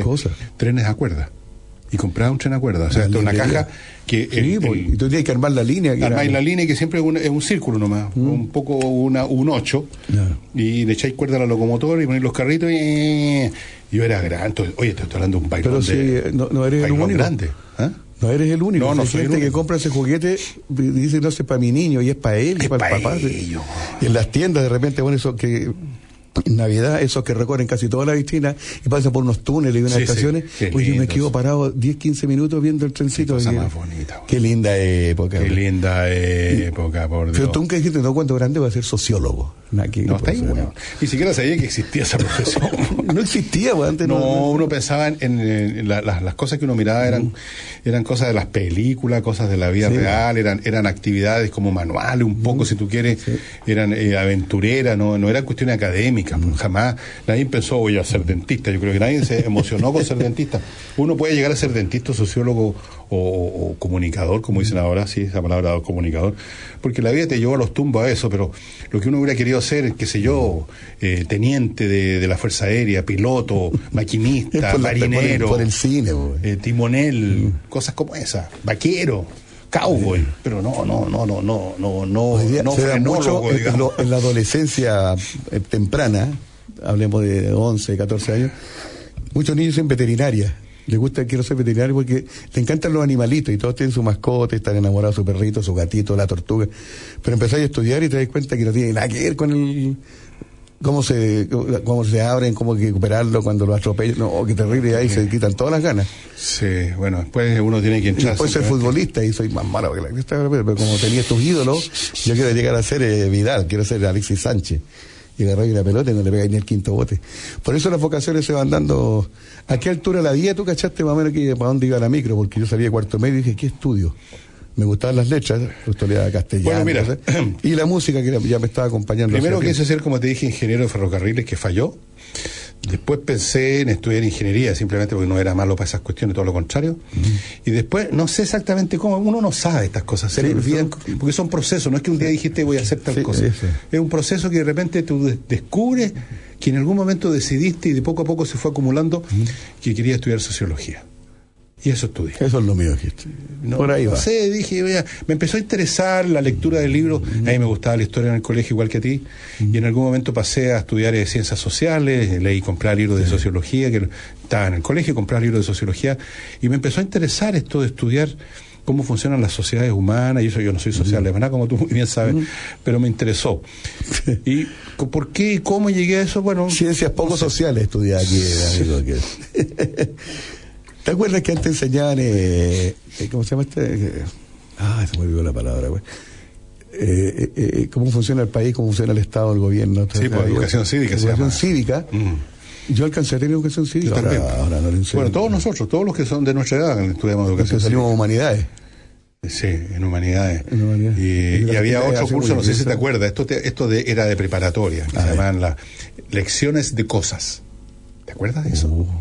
¿Sabes lo que ¿Y era qué? lecciones de cosas? Era ¿qué era un cajón desastre de muchas cosas. Por ejemplo, te enseñaban, y no me he olvidado, te enseñaban que en la pieza donde tú duermes tienes que dejar una ventana abierta para que entre aire fresco.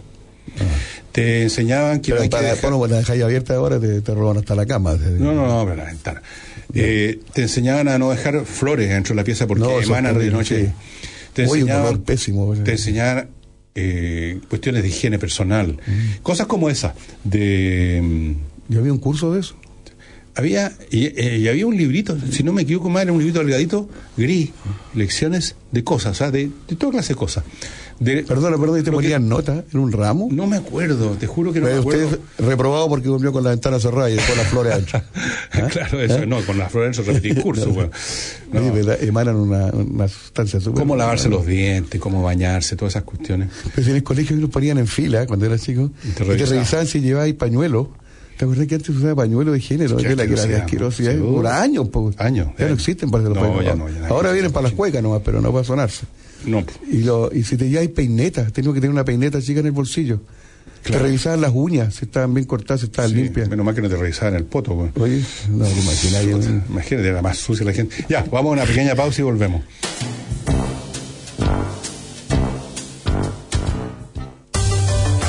Seguro se trata, llame al 22 496 5000 y en solo tres tonos un profesional estará a su servicio entregándole la mejor atención. Seguros para empresas y personas, seguros de bienes físicos y financieros, seguros de vida y salud. Más de 85 años al servicio de nuestros clientes. Agencias Brinner Corredores de Seguros, la calidad de servicio que usted necesita. Con deportes se vive mejor, junto a Milton Millas. Es una presentación de Clínica Med. Devolvemos a los deportistas a su hábitat. Hoy, diversión libre de accidentes en la montaña. Los deportes de invierno traen consigo un aspecto que puede resultar negativo, las lesiones que se producen por accidentes dentro de las pistas. El 60% de las lesiones que se producen en la práctica de esquí o bien snowboard afecta a las extremidades inferiores, el 20% incide en las manos y el 10% son traumatismos encefalocranianos y el resto suelen ser lesiones de columnas o quemaduras. Sin embargo, precisan los especialistas, las lesiones producto de la práctica del esquí o snowboard son diferentes en relación a las estructuras que se lesionan. En el esquí se lesionan más habitualmente las rodillas, hombros y tobillos. En cambio, en el snowboard son de predominio las lesiones de manos, muñecas, codos y hombros. Es de suma importancia esquiar a la defensiva, toda vez que una de las causas más frecuentes de lesiones graves es por choque entre esquiadores, producto de la imprudencia. Algunos consejos que entregan los especialistas precisan que es fundamental tener una buena preparación física, realizar calentamiento previo, constante, de 15 a 20 minutos, que incluya ejercicios de flexibilidad de las articulaciones más importantes. Utilizar implementos adecuados y tratar de que estén en buen estado es indispensable. Además, aprenda a caer. Así evitará lesiones de contundencia. Haga deportes, coma sano y vivirá mejor. Con deportes se vive mejor, junto a Milton Millas. Fue una presentación de Clínica Med. Devolvemos a los deportistas a su hábitat. Es duro escribir estas palabras. Me has acompañado en las buenas y en las malas. El amor nos pegó de primera. Y aunque lo dejamos todo en la cancha, esto no da para más. No eres tú, soy yo. Adiós, pichanga de los viernes. Tuvimos una buena racha. Si una lesión te aleja del deporte que amas, ven a Clínica Meds y encuentra todo para ayudarte a volver. Imagenología, kinesiología y traumatología. Clínica Meds. Devolvemos a los deportistas a su hábitat. El aseo de la industria y del hogar ha dejado de ser un problema. Osasun es la empresa de aseo líder en el mercado. Osasun, empresa de avanzada en el servicio de aseo industrial y domiciliario con personal especializado y altamente entrenado. Servicio profesional de óptimo estándar. Por experiencia, calidad y respaldo, confíe en Osasun, su empresa de aseo, desinfección y desratización. Estamos en Santiago, quinta y sexta región. Infórmese en el fono 222 25 14 28.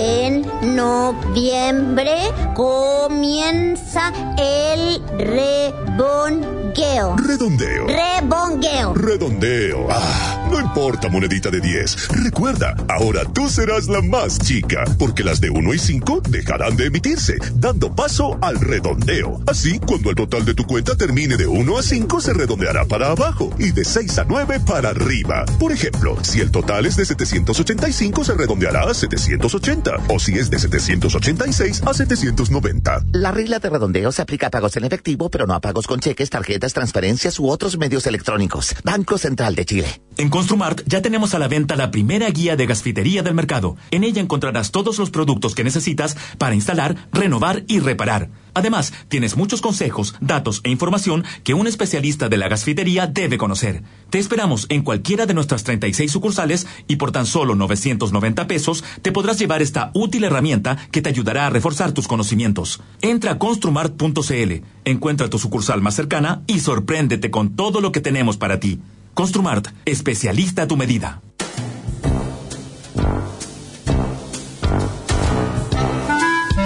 Estamos presentando por Agricultura. Todas las noches son viernes. Un encuentro diferente con Fernando Villegas y Álvaro Salas. Oye, estaba, pro- quería que hoy día, como ser día viernes, pues vivir un fin de semana, ojalá para descansarlo y mejorarse definitivamente. Terminemos con alguna musiquita, pero más, más tipo guambalí. Tengo Te quiero advertir de que yo tiré una pieza musical de 8 minutos hoy día. Ocho Así que minutos. si vas a elegir algo que no sea más de dos o tres.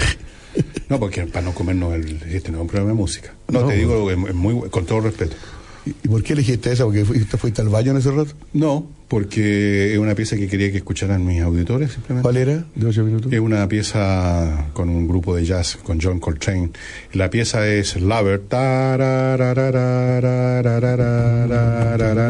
Y con eso improvisan ocho minutos una cosa fantástica. A mí me gusta un, un adagio, un adagio de Albinoni que dura 10 minutos y medio, es precioso. La ah, sí, más conocido que... Pongamos eso y nos vamos. vamos, vamos. Oye, a propósito de eso, todavía. no Nadie se ha manifestado. Amigos del sector, les reiteramos, no este a- programa está grabado al mediodía. Nos estamos poniendo patéticos. Bueno, y famélicos. Y famélicos. Nadie nos da bola, ¿eh? nos ningunean, pero. Las visitas que han venido nomás que nos han traído Vinito, algunos vinito, que ¿no? ya me los tomé todos, así que hay que invitar la próxima semana. Se me acabó el cargamento ya. No, pero sí. tenía el animal. ¿no? Sí, tengo el animal, pero yo que. que, bueno, eh, Por si acaso, los que no lo han escuchado a usted, un vino que se llama animal. Sí. Hoy estamos hablando de trabajo agradable y desagradable y, de- y las cosas que soñó uno cuando niño. Yo también quise ser bombero, después, Bombero. pero caché que ganaba muy poco. no, pero uno nunca se imagina lo que va a terminar. Pues yo estudié música y de ahí salió el conjunto antes y terminé trabajando en el humor, pero pero uno dice, ¿qué pensaba yo cuando salí del colegio? ¿Para dónde va? Uno piensa re poco cuando es cabro chico, ¿no? En primer lugar. Uno no sabe mucho. Bueno, me acuerdo. Yo lo perdón, que estudié castellano, influenciado por mi profesor de castellano, Carlos Miranda, que falleció hace un par de años. Era tan buen profesor que yo quiero ser ella. Uno siempre quiere, quiere ser el... Además, co- copiarle eso a sí, en los tiempos nuestros, y más atrás con mayor razón, eh, el tema de elegir una carrera o una actividad era más sencillo en el sentido de que siempre eran tres o cuatro carreras las que estaban, o era, ibas a estudiar leyes, o ibas a estudiar ingeniería, o ibas a estudiar medicina. Esas eran las tres primeras elecciones. Si no te alcanzaba el bachillerato o lo que fuera, entonces empezaban a aparecer otras cosas. Después apareció la economía, la sociología, aparecieron, bueno, la dentística también estaba presente, pero no tenía tanto glamour. Pero era ingeniero, médico o abogado. Esas eran las tres cuestiones. Y el plan C, pedagogía ya y cosas que Eso ya está casada era- con menos puntaje. Así, Sí, hay que verdad, las cosas por su nombre. Tuviste sí. bachillerato, obviamente. Di bachillerato y después di la prueba de instituto académica. Sí, por, por, por tontear, porque ya estaba en la universidad. Me lo fui con un compañero, con el Panchito, dijimos, a ver, hagamos esta cuestión, a ver cómo nos va. ¿Y te fue bien? Sí. ¿Pero tú la diste por Dálano? Por Dálano. Oye, eh, bueno, en profesiones así que uno quería de cabros chicos, maquinista, eh, eh, qué sé yo. eh, Jinete. jinete, eh, futbolista. eh, Yo nada cercano a las matemáticas y nada. Y soy niñita, me voy a decir. eh, eh, Yo admiro lo- los médicos que tienen que operar y ver sangre y sacar oh, esas cosas. Yo admiro a la gente que es buena en eso y que tiene su vocación de, de chico quise hacer esto, dicen algunos médicos. Tengo un médico amigo que es cirujano plástico y me muestra fotos, una vez en un álbum, de cómo llegó una persona, no, no cirujano plástico por estética, por sino por, por accidente. Mira cómo recibía a este niño, a esta persona después de un choque, y mira cómo quedó después de tres operaciones. Peor. Un, tre- un tremendo avance. Y te muestran unas fotos horribles, pues, y, es- y es- ese es su trabajo. Bueno, ya nombramos una vez la gente que maquilla los cadáveres también, pues como es una pega tan desagradable, debe ser. Había Yo más- encuentro la más penca y más peligrosa es el gendarme. Chuta. Bueno. Porque trabajáis en un ambiente que es negativo, que es Uh, penca. Oye, había, perdóname, pero estas carreras, Con todo se, respeto. se me olvidó arquitectura, que también era una de las que se... sí. Y todas estas carreras, además de ser como la- las odias, las primeras que uno tenía que elegir, tenían como unas imágenes alrededor. Por ejemplo, abogado, eh, eh, eh, eh, era, ibas a convertirte en un tipo medio, medio, medio así como ah, sinuoso. Está la iba- justicia así con la balanza y con la vista vendada. Sí, pero claro, ibas a ser un tipo medio eh, que ibas a ser quizás quechua de cura. Se suponía que el abogado era un tipo medio malandrón, incluso, así que manejaba la ley para beneficiar a sus clientes. Después, el médico era, era como, como pomposo. Porque, a- Acuérdate además que los médicos en esa al época. símbolo, que era- es era- como una copa, como un cáliz con una, una Claro, y el médico que de cabecera siempre era un hombre mayor que llegaba a tu casa y, y te y le abrían la puerta. ¡Ay, señor doctor! ¡Qué bueno que llegó! Señor, como que llegaba a Dios. Con ese maletín típico de médico, que eh, claro. como Entonces había una cosa pomposa alrededor del, del médico. Después del ingeniero había una cosa de que era difícil por la matemática, era una cosa como de, de ciencia nuclear. Y con el arquitecto era la onda del artista, así el gallo que anda sin corbata. La regla de té. El, el gallo que anda, digamos, larga. Claro, el ar- medio artista con el pelo largo. Esas eran las imágenes que habían alrededor de esas profesiones, que eran las cuatro puntos cardinales que uno tenía que elegir entre ellas, se suponía. Tú tenías el pelo de arquitecto, la cara de médico y las manos de ingeniero. me- médico, porque Entonces, me imagina que ¿no? El médico es así como, como tú lo mirás hacia arriba, el médico siempre no. Pero yo no, me hago A mí mirar el sonido que me trae El más problema es que recuerdo- mío, mío tanto nomás, pero Cuando tienen que poner inyecciones y ese sonido del riñón ese que lleva en metálico, donde lleva la aguja y todo eso. Oh, y así estaba enfermo. Hay una señora que ponía inyecciones donde vivía yo en Miraflores, la señora Nani. Y decía, oye, pero puede venir Nani, está muy ocupada, que necesito está con la fiebre alta. se llaman esas ¿Ah? personas, los practicantes. Los practicantes. Claro, y yo en el cuarto piso, y yo, oye, se van a clavar, ya tengo pavor a las inyecciones. Cuando me voy a sacar sangre, miro para otro lado, todavía me. Yo escuchaba por la escalera que sonaba ese, ese, ese ruido metálico de la jeringa. con- Ay, Mi madre hoy era un artista para esa cuestión. De repente tenían que ponerme una inyección de alguna cosa, ponte tú. eh, y mi madre era. ¿Y ella lo hacía? Entonces, ella- ay, sí, mi mamá era, eh, hacía todo. Entonces, mi mamá tenía un arte increíble. Y ya, a ver, póngase en guatita, No le va a pasar. pantalón del, del, del pijama, potito pelado, y empezaba a hablar, y uno estaba ahí, ay mamá, pero nada, y nada, de repente, y te hacía unos golpes de cuestión, ya mamá, ¿y en qué momento me aprendí? Ya me la puse. No sentía nada. Era un arte, te daba unos golpes, te hacía una cuestión, y la clavaba perfecto, no sé, y, y mamá, ¿qué hora me va a poner? Ya te la puse. El pinchazo no lo sentía. No sentía. Era, era, un, era un artista, era un artista. Te adormecen con esos golpecitos, te Y adormecen con, con el algodón, con y alcohol. pasaba alcohol y un montón de Claro. rituales, así, Sí. rituales previos se suponía, pero ya lo había puesto hace como una hora la inyección. Era muy simpático. agradable así, güey. pero- Claro, te estoy diciendo así inyecciones, ¿no? porque hay inyecciones intramusculares que son profundas, que son, no hay manera de evitarlo, pero la, Cuando el médico te dice, cuando el médico te dice, mira, esta te va a doler un poquito, es porque te doler más que la, más que la cresta. No, las inyecciones de mi mamá que ponía eran la, esas que se llaman subcutáneas, nomás que no son gran cosa, pero igual no se sentía. No, y hay, hay que es para el resfrío, para la gripe, que es súper potente, que es gruesa, más encima un líquido. Ah, así sí, eso es lo que duele, Ya, el líquido. ya y el médico te pone una, una como anestésica antes, se te clavan dos veces. Claro, Te eso es duele. no sé si te anestesiado. En el dentista, cuando dicen, a ver, Sí. pero si antes de sacarle esta cuestión le voy a poner, pero lo que más te duele es el pinchazo de la inyección, entonces yo les digo, ¿por qué no tienen un, una, un anestésico para poner el anestésico, para poner el anestésico? Porque, por, por grado, así. ¿Verdad? Pero Mi señora se ríe porque dice que una vez el ginecólogo le dijo, tranquila, si esto no duele. Y le dijo, ¿cómo sabe usted que no duele si usted es hombre? Sí, pues. con la risa, sí, porque usted no puede saber si Debe ser no. terrible los dolores del, parto, ¿ah? me imagino yo. Oh, eso es lo- Por favor, no que entremos en detalle. Ay, ay, ay, ay, ay. El dentista también el otro, ese ruidito de la máquina. No, pero los dentistas ahora, fíjate que ese el mito más moderna la cosa, No, ese- antes sí era doloroso porque. pero ahora, entre que las máquinas son más rápidas, entre que los anestésicos, no, no pasa gran cosa. no Yo no recuerdo haber sentido como eran. Salvo el pinchazo nomás ese. Fuera de más. Y te dormís a la hora y que hay hablando así un buen rato. ¿ah? ¿De dónde venís? ¿De dónde voy a venir? Por, no. ¿Verdad? Eh, hay trabajos y trabajos que son plausibles. Los otros de los mineros también. Para, a propósito que Está Eso uno de lo los que dura esa pega. Esa pega, así que. Por favor, por favor. Y en la profundidad, y agachado, y con malos olores. y- pero. Oye, ahora que me acuerdo, ya que estamos haciendo memoria, en el fondo es el programa nuestro, hacemos memoria, como hacen todos los ancianos, pues bueno, me hablan de su pasado nomás. Como Uviergo, Pero ahora que me acuerdo, como Uviergo momento- una canción, cuando Sí. miras el futuro hacia atrás. en algún momento de mi vida, ahora que lo recuerdo, debo haber tenido 11, 12 años, en algún momento de mi vida pensé, y después se me olvidó por mucho tiempo, ser escritor. Y terminé siendo un poco escritor. O sea, soy escritor, he escrito 21 libros ya hasta la fecha. Y en esa época debo haber estado enfermo y decidí que iba a ser escritor y traté de escribir un libro, así en un cuaderno de esos torres. y empecé a escribir un libro que era casi igual, en el fondo un pastiche, de un libro de Emilio Salgari. Y después el asunto se me olvidó. Pero ahí de haber estado durmiendo en alguna parte de mi mente. En alguna parte de mi mente, porque después, muchos, pero muchos, muchos, muchos, muchos años después, empecé a escribir en serio y de repente en un momento dado eh, publiqué mi primera cuestión y etcétera.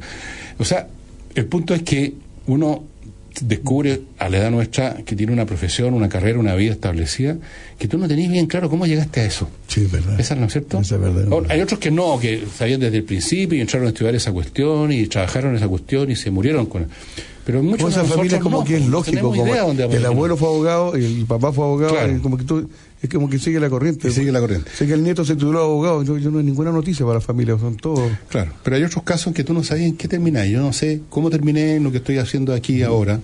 Eh, yo qué tengo que ver con esta cuestión. Yo siempre pensé, ¿qué tengo que ver yo con las comunicaciones? Soy Pero mira, si no, no te hubieras llegado a esto, no me habrías conocido a mí, mira lo que te habrías perdido. Bueno, ese es uno de los principales de- problemas que he tenido. Eh, ¿Cómo llegué a esto cuando yo soy un tipo antisocial, que no me meto con nadie? Que, No- no te ¿cómo autoflageles, no te autoflageles, No, si no es flagelamiento, es una realidad nomás. Entonces, es raro, es raro. Sí, es verdad. Es raro. Es como el chiste que contaba mi mamá del tipo que hacía una prédica, un canuto, que hacía una prédica en la quinta normal. Y empezaba, yo fui, yo era un, Un pecador. pecador. yo era un borracho, engañaba a mi mujer, y esto, pero conocía a nuestro Señor, y ahora soy el huevón que toca el bombo. Oye, antes que se me olvide algo, nada que ver, pero es muy importante. Está terminando el día, para, para los que están escuchando este momento, pero hoy se celebró el Día Nacional de la Solidaridad. ¿Qué es eso, por favor? El Día Nacional de la Solidaridad se creó, se creó porque en un día como hoy falleció el padre Hurtado. Y se creó, pero no sabes, viste que soy So antisocial. what? So what? Y hoy día, y quiero mandar un saludo muy cariñoso Contento, a Fernando señor. Garay. Contento, señor, contento. Escúchame, eh, es el, el- el- el guía, el jefe de tuiteros solidarios en la quinta región. Hoy tiene una, tiene una línea de. Eh, este cabrón se dedica a puro beneficio y cosas, ayudar a gente en- para los incendios, para los terremotos. Y hoy día le, hace- le hizo un almuerzo, todavía no es, pero ya estamos en la noche ahora. eh, se hace en, en el fronte de la iglesia de la Matriz en Valparaíso a toda la gente que vive en situación de calle. Y le hacen una porota. Yo fui, he ido dos veces. El año pasado fui con los Pujillay y siempre llega algún personaje para que la gente, la gente de calle no tiene tele, no ve, no escucha radio, no ve diario. Y este fin, este hoy día le llevaba a, Claudio Borgi, un comentarista deportivo, exfutbolista, y le dieron harta sorpresa. de- La intención era llevar la, Copa América para que la gente la tuviera sacara fotos con ella. Y es una, una actividad muy linda, muy loable, y, y lo hace para toda esta gente que está, que no tuvo la suerte que, que tuvo uno. Así que Fernando Garay, este saludo que no, no se me quedó en el tintero y que siga así, compadre, con tan solidariamente ayudando hoy día. En un día como hoy falleció el, padre Hurtado, por eso se, se creó el Día de la Solidaridad Nacional. Seamos solidarios hoy día, pues, ayudemos a la... Uno debe ser solidario todo el año en realidad, pero tú tenías otra idea de la solidaridad. No, no, no, no, yo mira, eh, no es que yo no sea solidario en el sentido de que ayude o no ayude, sino que... para Tú mí harto, la gente no sabe que tú ayudas, Sí, sí, porque- Eh, pero para mí no es un tema emocional, ni un tema de, de que me corran las lágrimas, de que me conmuevo, de que esto, que lo otro, y que es una cosa sentimental, y que somos todos hermanos en Cristo. No, para mí es una cuestión más fría. Es como, una, hay una frase francesa que lo, lo dice todo. Dila en castellano. Nobleza obliga. O sea, no es que me sienta noble en el sentido de ser de la nobleza. Ni obligado Nobleza obliga significa que hay cosas que uno tiene que hacer por un sentido del deber, de, de la decencia. Nada más. Tú no- si tú ves a un tipo botado en el suelo, uno no lo recoge porque lo ame, sino que lo recoge porque hay un sentimiento de decencia. de tratar a la... eh, Eso es todo. Así que yo no, para mí no es un tema de llanto y poner como cuando la gente que está viendo la Teletón y que lloran y que los ojos y corren las lágrimas, pero no corren los, los cheques, pues, bueno. Si aquí lo que interesa es menos, menos escándalo emocional, menos, menos, menos, menos menos todo ese show que a mí me revienta y más realidad, o sea, si uno quiere ayudar a los demás, uno tiene que simplemente todos los meses, sin ruido, sin que nadie lo sepa y todo esto, hacer un cheque y no por 500 pesos. Y no un día al año ponerse a llorar y dar 500 pesos. Esa cuestión lo encuentro que es una mentira. Es una mentira. O sea, para mí es un tema de deber con, con, con, con el prójimo, eh, pero no un tema de soltar el llanto, porque el, el llanto es muy fácil soltar el llanto y no dar ni un puto peso. yo conozco gente que dice, yo colaboré con la Teletón y dice, ¿por qué colaboraste? Porque estuve toda la noche viendo la cuestión, me amanecí. Bueno, ¿y eso de qué sirve? ¿Fue al banco o no fue ¿Cuánto pusiste? Eh, fui al banco y puse 500 pesos. Anda a bañarte. Anda a bañarte, o sea, no hagáis, no llorís tanto y date, date Es como el 5 gallo que- lucas, 10 luquitas. El gallo que por la fundación un cheque de 10 millones de pesos. Hace un tremendo aplauso. Y dije, señor, pero no lo ha firmado el cheque. No, déjame que yo me gusta ayudar en forma anónima. Vamos a una pausa, estimado. ¿Otra pausa más? O a, una, otra, pues, a una menopausia vamos ahora ya, Ya. a una edad ya. avanzada.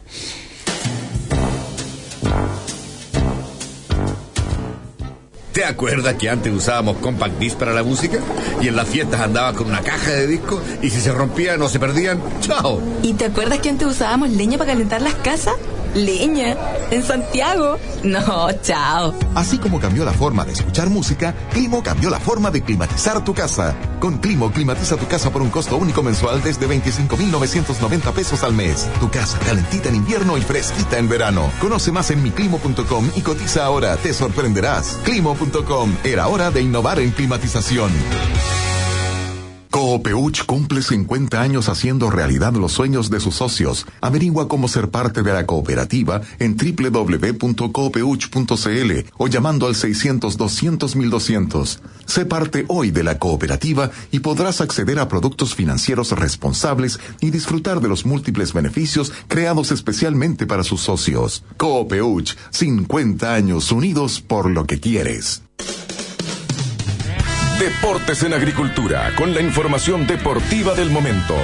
Es una presentación de Antiax combate la acidez. Steel, tecnología alemana más cerca de ti. Cementos Transex, más fuerte, más resistente. Club Hípico, el club donde ganas más. Con cuatro partidos se continuará mañana la disputa de la fecha 9 del campeonato de transición. A partir de mediodía en el estadio Germán Becker, Deportes Temuco enfrentará a San Luis con arbitraje de Cristian Andaur. Luego Francisco Guilaber dirigirá desde las 15.30 en la cisterna el partido entre Palestino y el líder e invicta Unión Española. A las 18 Antofagasta Universidad de Chile, gran partido en el norte dirigido por Felipe González. Y finalmente en San Carlos Eduardo Gamboa dirigirá el encuentro entre la Católica e Iquique, encuentro que arrancará a las 20 horas con 30 minutos. Pescado frito con pebre y papas fritas. Tas fripaspa y brepe nocto frito capes. Empanada de mariscos con queso y vino tinto. Totin novi soque nocos risma et dopanaem. Suena divertido, pero cuando la comida va y vuelve, no se siente divertido. Antiax, combate la acidez. No hay nada más agradable que hacer las tareas de su parcela con una motosierra Steel MS-170. Es un equipo liviano, potente y de fácil manejo para que se sienta un experto cortando árboles pequeños o en las labores de poda. Steel MS-170, el modelo más vendido del segmento ocasional y a un precio insuperable. Steel, tecnología alemana más cerca de ti. ¡Profe!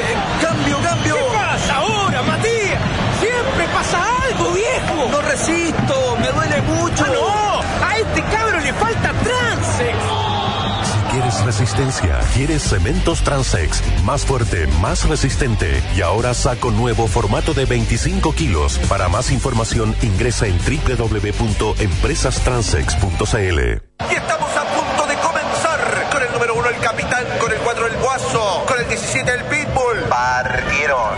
Paros tomando la delantera el Príncipe. Lo sigue muy de cerca Niño Maravilla. Por fuera atropella Turboman en el tercer lugar y entran a tierra derecha. Si te apasiona la emoción del fútbol, la hípica te va a encantar. Ven al Club Hípico y juega las carreras de caballos a pasos del Metro Parque O'Higgins o desde donde estés en clubhípico.cl. Carreras todos los días viernes y los lunes por medio. Club Hípico, el club donde ganas más. Pronto, otro contacto con la mejor y más completa información deportiva. Es hora de El Consejo Inmobiliario, con ofertas y las mejores opciones para la compra de su propiedad. Una presentación de Inmobiliaria Noyagam, con su edificio de Ezequiel Fernández 1938, Ñuñoa. Y Edificio Arboleda de Inmobiliaria Américo Vespucio. Inmobiliaria Noyagán presenta edificio Quinta Avenida. Qué gran proyecto ubicado en el centro neurálgico de la comuna de San Miguel, con departamentos de uno, dos y tres dormitorios, pensados para usted y familia, destacan por sus excelentes terminaciones. Baños con cubierta de mármol, comedor con porcelanato y kitchenet, cocina equipada con campana, encimera y horno eléctrico, sala de multiuso, quincho y bicipark y mucho más. Le recomendamos no pierda la oportunidad y visite Sala de Ventas en Quinta Avenida, 1198 San Miguel, fono 2228 30516 y www.noyagam.cl. Y en Ñuñoa, Inmobiliaria Noyagam invita a conocer el edificio Ezequiel Fernández 1938, ubicado en uno de los sectores más tradicionales de la comuna. Cuenta con espectaculares departamentos de tres dormitorios pensados 100% en la familia. Arquitectura moderna y vanguardista, quincho con vista panorámica, jardines interiores, exteriores y mucho más, destacándose como un edificio de calidad superior. No deje de visitar la sala de ventas y piloto en Ezequiel Fernández 1938, fono 222 37 39 60, www.noyagam.cl. Disfruta de toda la conectividad en el mejor sector de Las Condes. Edificio Arboleda. Excelente ubicación cercano a Avenida Colón y Américo Vespucio. Todo lo que necesitas en un solo lugar, con amplios espacios y finas terminaciones. Descubre un diseño único a un precio irrepetible. Departamentos de 3 y 4 dormitorios de 100 a 237 metros cuadrados totales desde 6.660 UF. Visite nuestro espectacular piloto en Avenida Américo Vespucio 984, esquina Cristóbal Colón Las Condes, o entra a www.iarboleda.cl. Fue el Consejo Inmobiliario, una presentación de Inmobiliaria Noyagam, con su edificio de Ezequiel Fernández 1938 Ñuñoa y Edificio Arboleda de Inmobiliaria Américo Vespucio.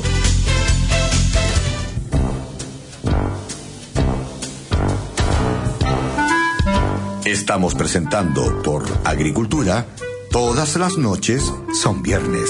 Un encuentro diferente con Fernando Villegas y Álvaro Salas.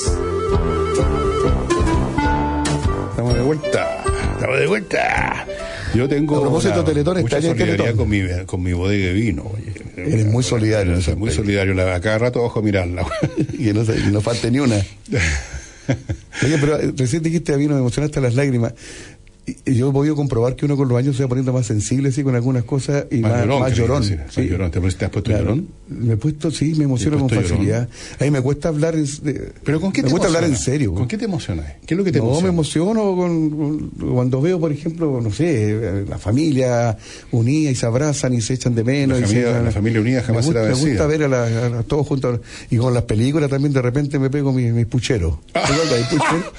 Esa sí que antigua, pegarse Ay, un puchero. Qué horror. güey. Empecé una No, película, ¿cómo te puedes sí, emocionar con una La película? música también me emociona. me- Bueno, ahí, pero ahí es otra cosa. Ahí una de ¿Te, esas te- es otra te han cosa. corrido lágrimas de emoción en algún momento? Yo creo que sí, bueno, creo que tan, Por tan duro. supuesto, pues sí. no ¿Con soy- qué, por ejemplo? No, me la ¿Qué- doy de, de piedra. No soy de fierro. Sí, esto es una cuestión de grado. Hay gente, yo he conocido personas, y todos, todos ustedes, estimados auditores, deben conocer personas, espero que ustedes no sean así, que son muy emotivas y hacen mucho escándalo y mucho teatro y están siempre o, o yo- o gritando, llorando, abrazándote diciéndote lo mucho que te aman.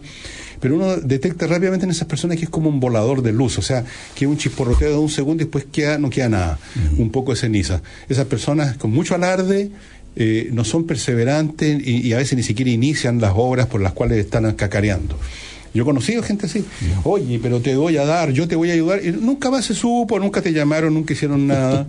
está lleno de gente así, porque Cuando es más vaya- barato, Cuando vaya a y más a alguien fácil. que falleció, en los primeros momentos cuenta conmigo para lo que Cuenta quiera. conmigo, la pero nunca más se supo. Y no sabéis más de. Entonces esa gente a mí me produce cierto desdén, incluso por no decir desprecio, que es una palabra, porque es tan fácil, es tan, es tan teatral soltar las lágrimas y poner caritas, y uno lo ve mucho, eh, pero eh, hay que, hay que hacer las cosas de verdad. po. O sea, aquí Mm. yo creo que en el hogar de Cristo o en la Teletón no les interesa gente que llore, les interesa gente que se ponga. Eso. es lo que interesa. Y uno lo hace Dar por hasta que deber. duela, dar hasta que duela, decía el padre Hurtado. Punto, uno lo hace por deber. Me dice, Yo la "Ay, última vez que lloré fue el 30 de julio cuando fui a dejar a mi hija al aeropuerto que te conté. Bueno, que se grito pues yo te- Sí, ahí yo pues te entiendo de todas maneras. Ahí sí que me- no fue puchero nomás, fue, fue filete, fue filete. Tuviste que irte al baño. No, tuve- Se te corrió el rímel. Y a uno le da vergüenza que te vayan llorar. Se te fue el maquillaje con la cuestión. No, pero está bien. Eh, está Me- bien. y me ¿Cómo está tu hija? ¿Está bien? Sí, estando Qué ahí. estupendo. Ya uno está tranquilo ya. Sí, pero uno ve estas noticias como la que de ayer de Barcelona, que hay más preocupado que ¿Dónde está tu hija? No, en este momento anda paseando en otros lados, pero Igual, es que a partir de septiembre mira. está en Madrid. Yo, bueno, me- mira, cuando mis hijas salen de viaje también iban, van a ir a Europa, varias de ellas. Entonces, claro, uno se asusta un poco, pero después me hago la siguiente reflexión que te va a parecer media A siniestra. a ver si me tranquiliza a mí. Más probable podría ser, de- si es por estar asustado porque están en Europa, debería estar asustado porque están en Santiago, porque en cualquier momento pueden chocar con sus vehículos.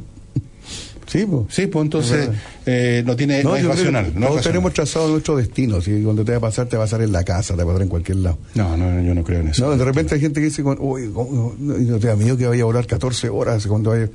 Compadre, si me- si no ha llegado el minuto, va a ser en, en el baño de mi casa, va a ser en un auto, va a ser en. Yo creo, ¿ah? No, eh, mí ¿No me crees tú que tú tenías tu, tu destino trazado? No. O de repente te salváis de gente que se ha salvado de accidente aéreo. No era su día, dice la gente, no era su, No, no era eso, su momento, eso, es- ¿no? eso es superstición nomás. po. Simplemente se salvó porque algunas personas se salvaron, eso es todo, tocó, eh, es aleatorio, nada más. A mí me da es curiosa la contabilidad que hace la gente en estos casos. De repente se estrella un avión y se salva una guaguita y dicen, ¡milagro! Y yo digo, ¿qué, ¿cómo es esto de un Dios? Que, ¿Y qué pasó con los otros que se murieron quemados ahí? Mm. ¿Dónde está el milagro? ¿Qué, mire qué milagro más curioso que se salvó una guaguita? Entonces es que Dios intervino. Y si Dios intervino, ¿por qué no salvó a todos los tipos que iban a Fue un milagro, no milagro. ese, ese tipo de argumento. Milagro, y se salvó, es un milagro. Bueno, ¿qué clase de Dios Igual, milagrero mira, es este que es tan barrero Igual para voy a meter no quiero hacer defensa de la empresa Turbus. Cada vez que hay un accidente, otra vez Turbus, ¿te has dado cuenta? Oye, los yo no lo dejo más en Turbus porque otra vez, pero si como el 80, 90% de los buses son Turbus, entonces hay muchas más posibilidades de que los accidentados sean de Turbus. No- no, normal, Claro, entonces claro, la gente, claro, como que asocia ahí el... Y tampoco igual otra- otro accidente aéreo. Pero hay cuántos aviones hay volando en este momento en el Miles. mundo. En- en este segundo, La miles, noticia miles, es que, miles, se, que se accidente uno, esa es noticia. Pero ¿cuántos otros hay que no les pasa Mira, imagínate las noticias. Eh, ahora a las 9 de la mañana partió un avión rumbo a Buenos Aires y llegó sin problema. Seguimos con las noticias. Otro avión partió de Río Janeiro y llegó a París sin problema. Seguimos con las noticias. Un avión partió de Curicó y ¿Te llegó a Iquique sin problema. No, o sea, o sea, no, no se puede, ¿no es cierto? Lo, lo- lo negativo, lo malo es lo que vende, y, es- y es noticia. Pues. Ay, Así es, oye, bueno, hablemos del vuelvo a la cosas más, más, más entretenidas. ¿Qué vas a hacer este fin de semana aparte de ganar plata y forrarte los bolsillos? ¿Qué va a pensar la gente? ¿Qué va a pensar la Por gente? favor. Por Dios. Esta noche tengo un evento, pero no puedo decir dónde porque creo que me llaman de sorpresa. Así ¿Sí? que, si me están escuchando. Ah, no, pues hasta ahora, a lo mejor estoy actuando hasta ahora. Pues. Sí, pues. o sea, necesariamente. En este ya momento estoy en decir- dos partes. Ya podéis decirlo. ¿Dónde está ahí en este momento? En el Banco Central. En el Banco Central. En Ahí este en momento, Álvaro. Álvaro, para que vean la relatividad del tiempo y el espacio. Está en este momento en el Banco Central y está en este momento frente a mí en la radio. Eso es increíble, la, la tecnología hoy día, las cosas que permite. ¿eh? Pero sábado y domingo, tranquileño en la casa. Mañana Sí. a las 12 del día juega el, el más grande en Valparaíso contra la Católica. ¿El equipo el Wander? Eh, por eso por eso digo el más grande, no, para que te agarre el tiro himno. Oye, estuvo muy bonito. Ah, no te conté, pues estaba enfermo. pues. ¿Qué? El, el Wander cumplió 125 años Ya, el martes 15 de agosto. ya. El lunes 14 hubo un, un- el Teatro Municipal un homenaje, una celebración del cumpleaños. Eh, de partida puro, eh, los artistas éramos guanderinos, pues, el animador Martín Cárcamo, estuvo Fernando Viergo, estuvo con los Pujillá y estuvo viendo en Manía. Y se le entregó premios y, y reconocimiento a, a los jugadores antiguos, a los socios más antiguos más que nada. ¿Cuál es el jugador más antiguo que lo premiaron?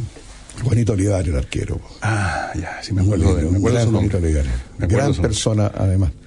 Y fue el- la, la celebración de lo- del decano del fútbol chileno. Tú sabes que una vez se jugó un clásico, los decanos de, de, de la América del Sur, y con el equipo más antiguo de Argentina. ¿Tú sabes cuál es? No. El Quilmes. Quilmes. El Quilmes de donde era cerveza. Sí. Claro, el equipo más, más antiguo de fútbol profesional argentino. Y, y jugaba un partido aquí, o sea, para el aniversario de Wander, y con el compromiso Pero que en octubre, jugadores de hoy. para aniversario de Quilmes, y No, porque si no, los otros bueno, se los sacan no camilla los cinco uno, minutos. no queda ninguno, fue en 1892 eh. Oye, yo me acuerdo haber visto en Estadio Después Nacional. Wander fue a jugar con ellos para aniversario del Quilmes. Me acuerdo de haber visto en este Nacional un partido de fútbol, no sé de quiénes, de futbolistas jubilados, pero ya eran como tipo guatones, cuarentones, cincuentones. Hay algunos que se van a la cresta y, y, duraban otros una que- carrera, sí, sí. una carrera con la pelota Sí, y, bueno. y ahí se, ya se caían. ¿Tú has estado para una cancha de fútbol Sí. fue profesional? Sí, sí, inmenso. El- ¿Cómo Inmenso. llegan? ¿Cómo, ¿Cómo la llegan? pelota en la mitad de la cancha? Hay que llevar un taxi, güey. Va a llegar corriendo hasta el otro barco. No, de verdad que te y corriendo. Sí, de verdad. No, pues bueno. Yo realmente me paré una vez y dije, pues, el tiro libre de tal persona fue de aquí donde estoy para ahora. ¿Cómo le pegó hasta para que llegara la pelota al ángulo allá, pero 40 metros? No, son, eh, es grande la... Además que el nosotros somos esa gracia, Eladio, yo nunca había visto. el gran. Eladio Rojas. Uh, yo lo vi una vez hacerle un gol a la Católica en el Sausalito, te lo juro, nunca me- me- lo tengo en la imagen. No solo de, de 40 metros, que sería un poquitito más allá de la mitad de la cancha, sino que de, de la cancha del lado del Everton, como quien dice, del, De su- del de su- último tercio de, de su, su sector, media cancha, en su media cancha, en el sector, ponte tú unos 20, no, no tanto, a unos 10 metros de la línea media, mandó un bombazo, o sea, esa pelota recorrió unos 60 metros. Y el Estoy arquero, sumando. el arquero tiene que haber estado adelantado, sí. Yo no sé, pero fue un golazo. O sea, nunca había visto una cosa igual, nunca. Eh, no sé, deben haber habido otros casos. Bueno, No, se salvado, Rusia, a la de Roja también, el Sí, en Arica también fue un bombazo, pero de Justicia lo divina, a la pues. mitad de la cancha. Cosa que ahora no se ve nunca porque los gallos no, no, no, no patean de distancia. Justicia Hoy- divina ese partido con Rusia. Creo que lo Justicia comentamos una divina, vez. Ahí sí, fue la gran frase de Julieta Martínez. Justicia divina.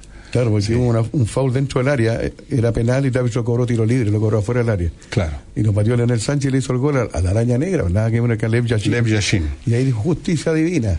Nos empataron a uno y después vino el golazo de Radio Roja. Un golazo, pero ya impresionante. Al rincón la pelota entró. Eh, voló Yachín como un O sea, que carabel, el como decía Roja- Solí, el Eladio- pero no el- llegó. El Eladio Roja es de Tierra Amarilla, de, Sí, de cerca de, sí, señor. Y Tierra el- Amarilla, en la calle Eladio Roja, el estadio Eladio Roja, Sí. de- el supermercado Eladio Roja, la botica Eladio Roja. Yo me acuerdo cómo jugaba, era, era, era lento, ¿ah? Y él Sí. decía, no, no soy lento. No salía, no salía el círculo central, pensaba que decía no, refregar. no, no, él, él- él tenía un trote como un, como un galope, ¿no? No trote, un galope lento, o sea, no se veían las piernas, pero decía, como tengo un tranco largo, igual voy rápido, eso decía él, ¿ah? Igual avanza en realidad. Avanzaba así con un galope, así, plop, plop. Y yo no me acuerdo cómo jugaba en lo que se respecta a entregar el balón, si era muy bueno para entregar pelota, para hacer pases. Verdad, no me acuerdo, sí. pero el- la patada que tenía era, era salvaje. Y el pata bendita Castro, que lo nombraste. Pero el la- pata bendita era, era no tan, era, le pegaba duro, pero el Eladio le pegaba todavía más. Yo vi tiros libres, el pata bendita que una vez le pegó en la cabeza a uno la barrera y lo tuvieron que sacar en camilla, totalmente inconsciente. Le pegaba con un fierro. ¿sí? Le pegaba con un fierro. Wander tuvo a un famoso Eduardo Herrera, que es muy amigo mío, el Eduardo Herrera, le mando un saludo, está en Rancagua. También, lo- lo- la barrera se ponía de espalda a él.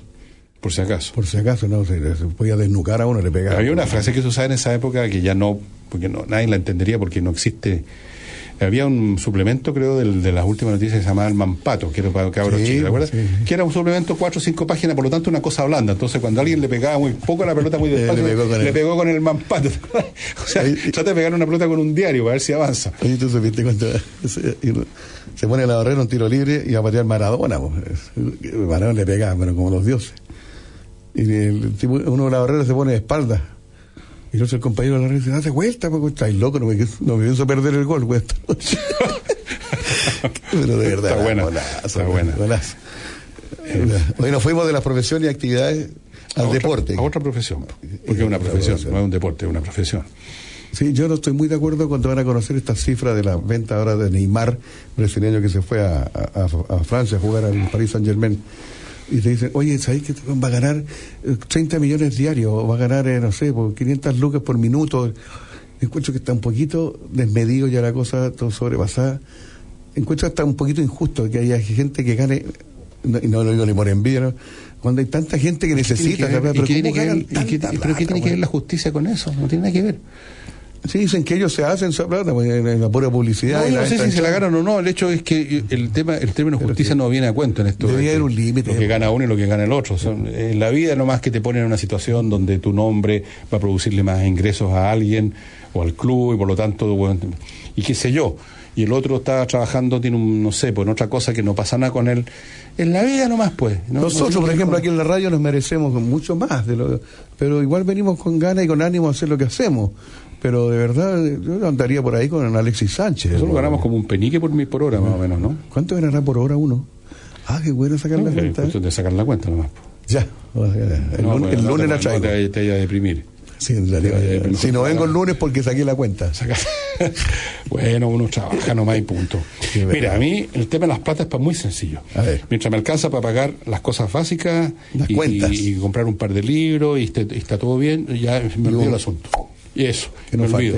falte. Una vez que tengo eso, me da lo mismo lo que gana el del lado, el que gana No, el si mañana. Me yo no un cuesco, un cuesco. Eh, no es lo que necesito. Y punto. Yo tengo un amigo que trabaja en el Canal 13 y en él fue a renegociar su plata y dijo, este año quiero tanto, le- con dos personas que he conocido. Pero ¿cómo voy a ganar más que esta otra persona que ya no sé cuántos años en el canal? Eh, Pero ¿qué culpa tengo yo que no sepa cobrar? No pues, de repente te comparan con gente.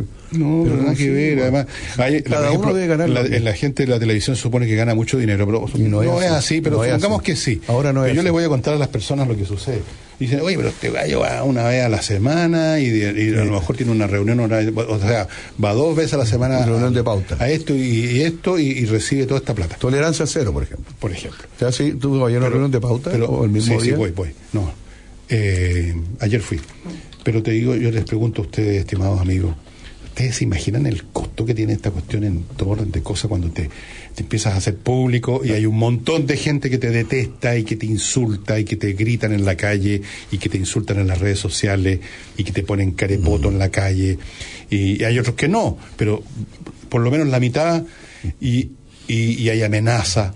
La Esa la cuestión, esa que cuestión, que esa cuestión no la pasa al empleado que está en un escritorio ganando a lo mejor mucho menos, pero que nadie lo conoce, nadie lo jode, nadie lo molesta, está en paz. Y si lo hace mal, sabe su jefe, no hay nadie más. ¿no? Nadie más. Entonces resulta que hay que considerar esas cosas. O cuando sale Álvaro al escenario y dice, oye, este huevón sale una vez y se gana, ponte tú, tres, cuatro palos. Puede ser que se gane eso, Álvaro.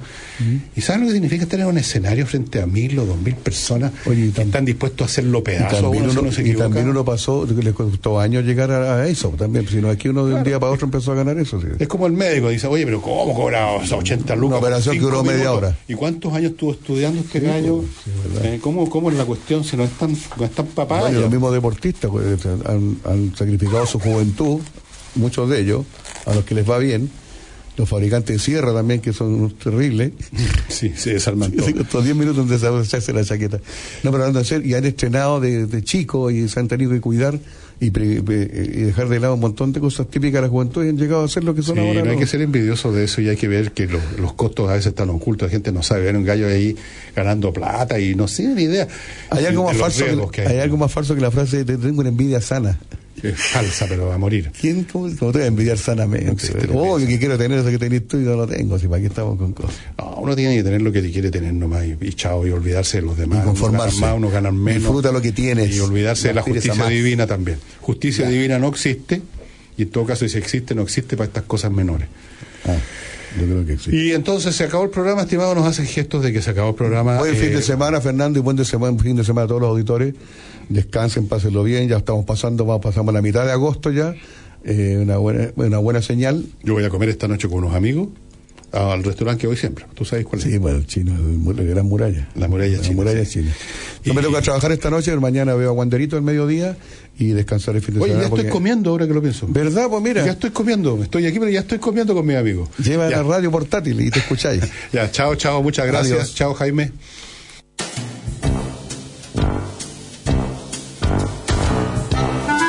Agricultura fue Todas las noches son viernes con Fernando Villegas y Álvaro Salas. Una presentación de Climo, la forma inteligente de climatizar los espacios. Y Agencias Briner, corredores de seguro.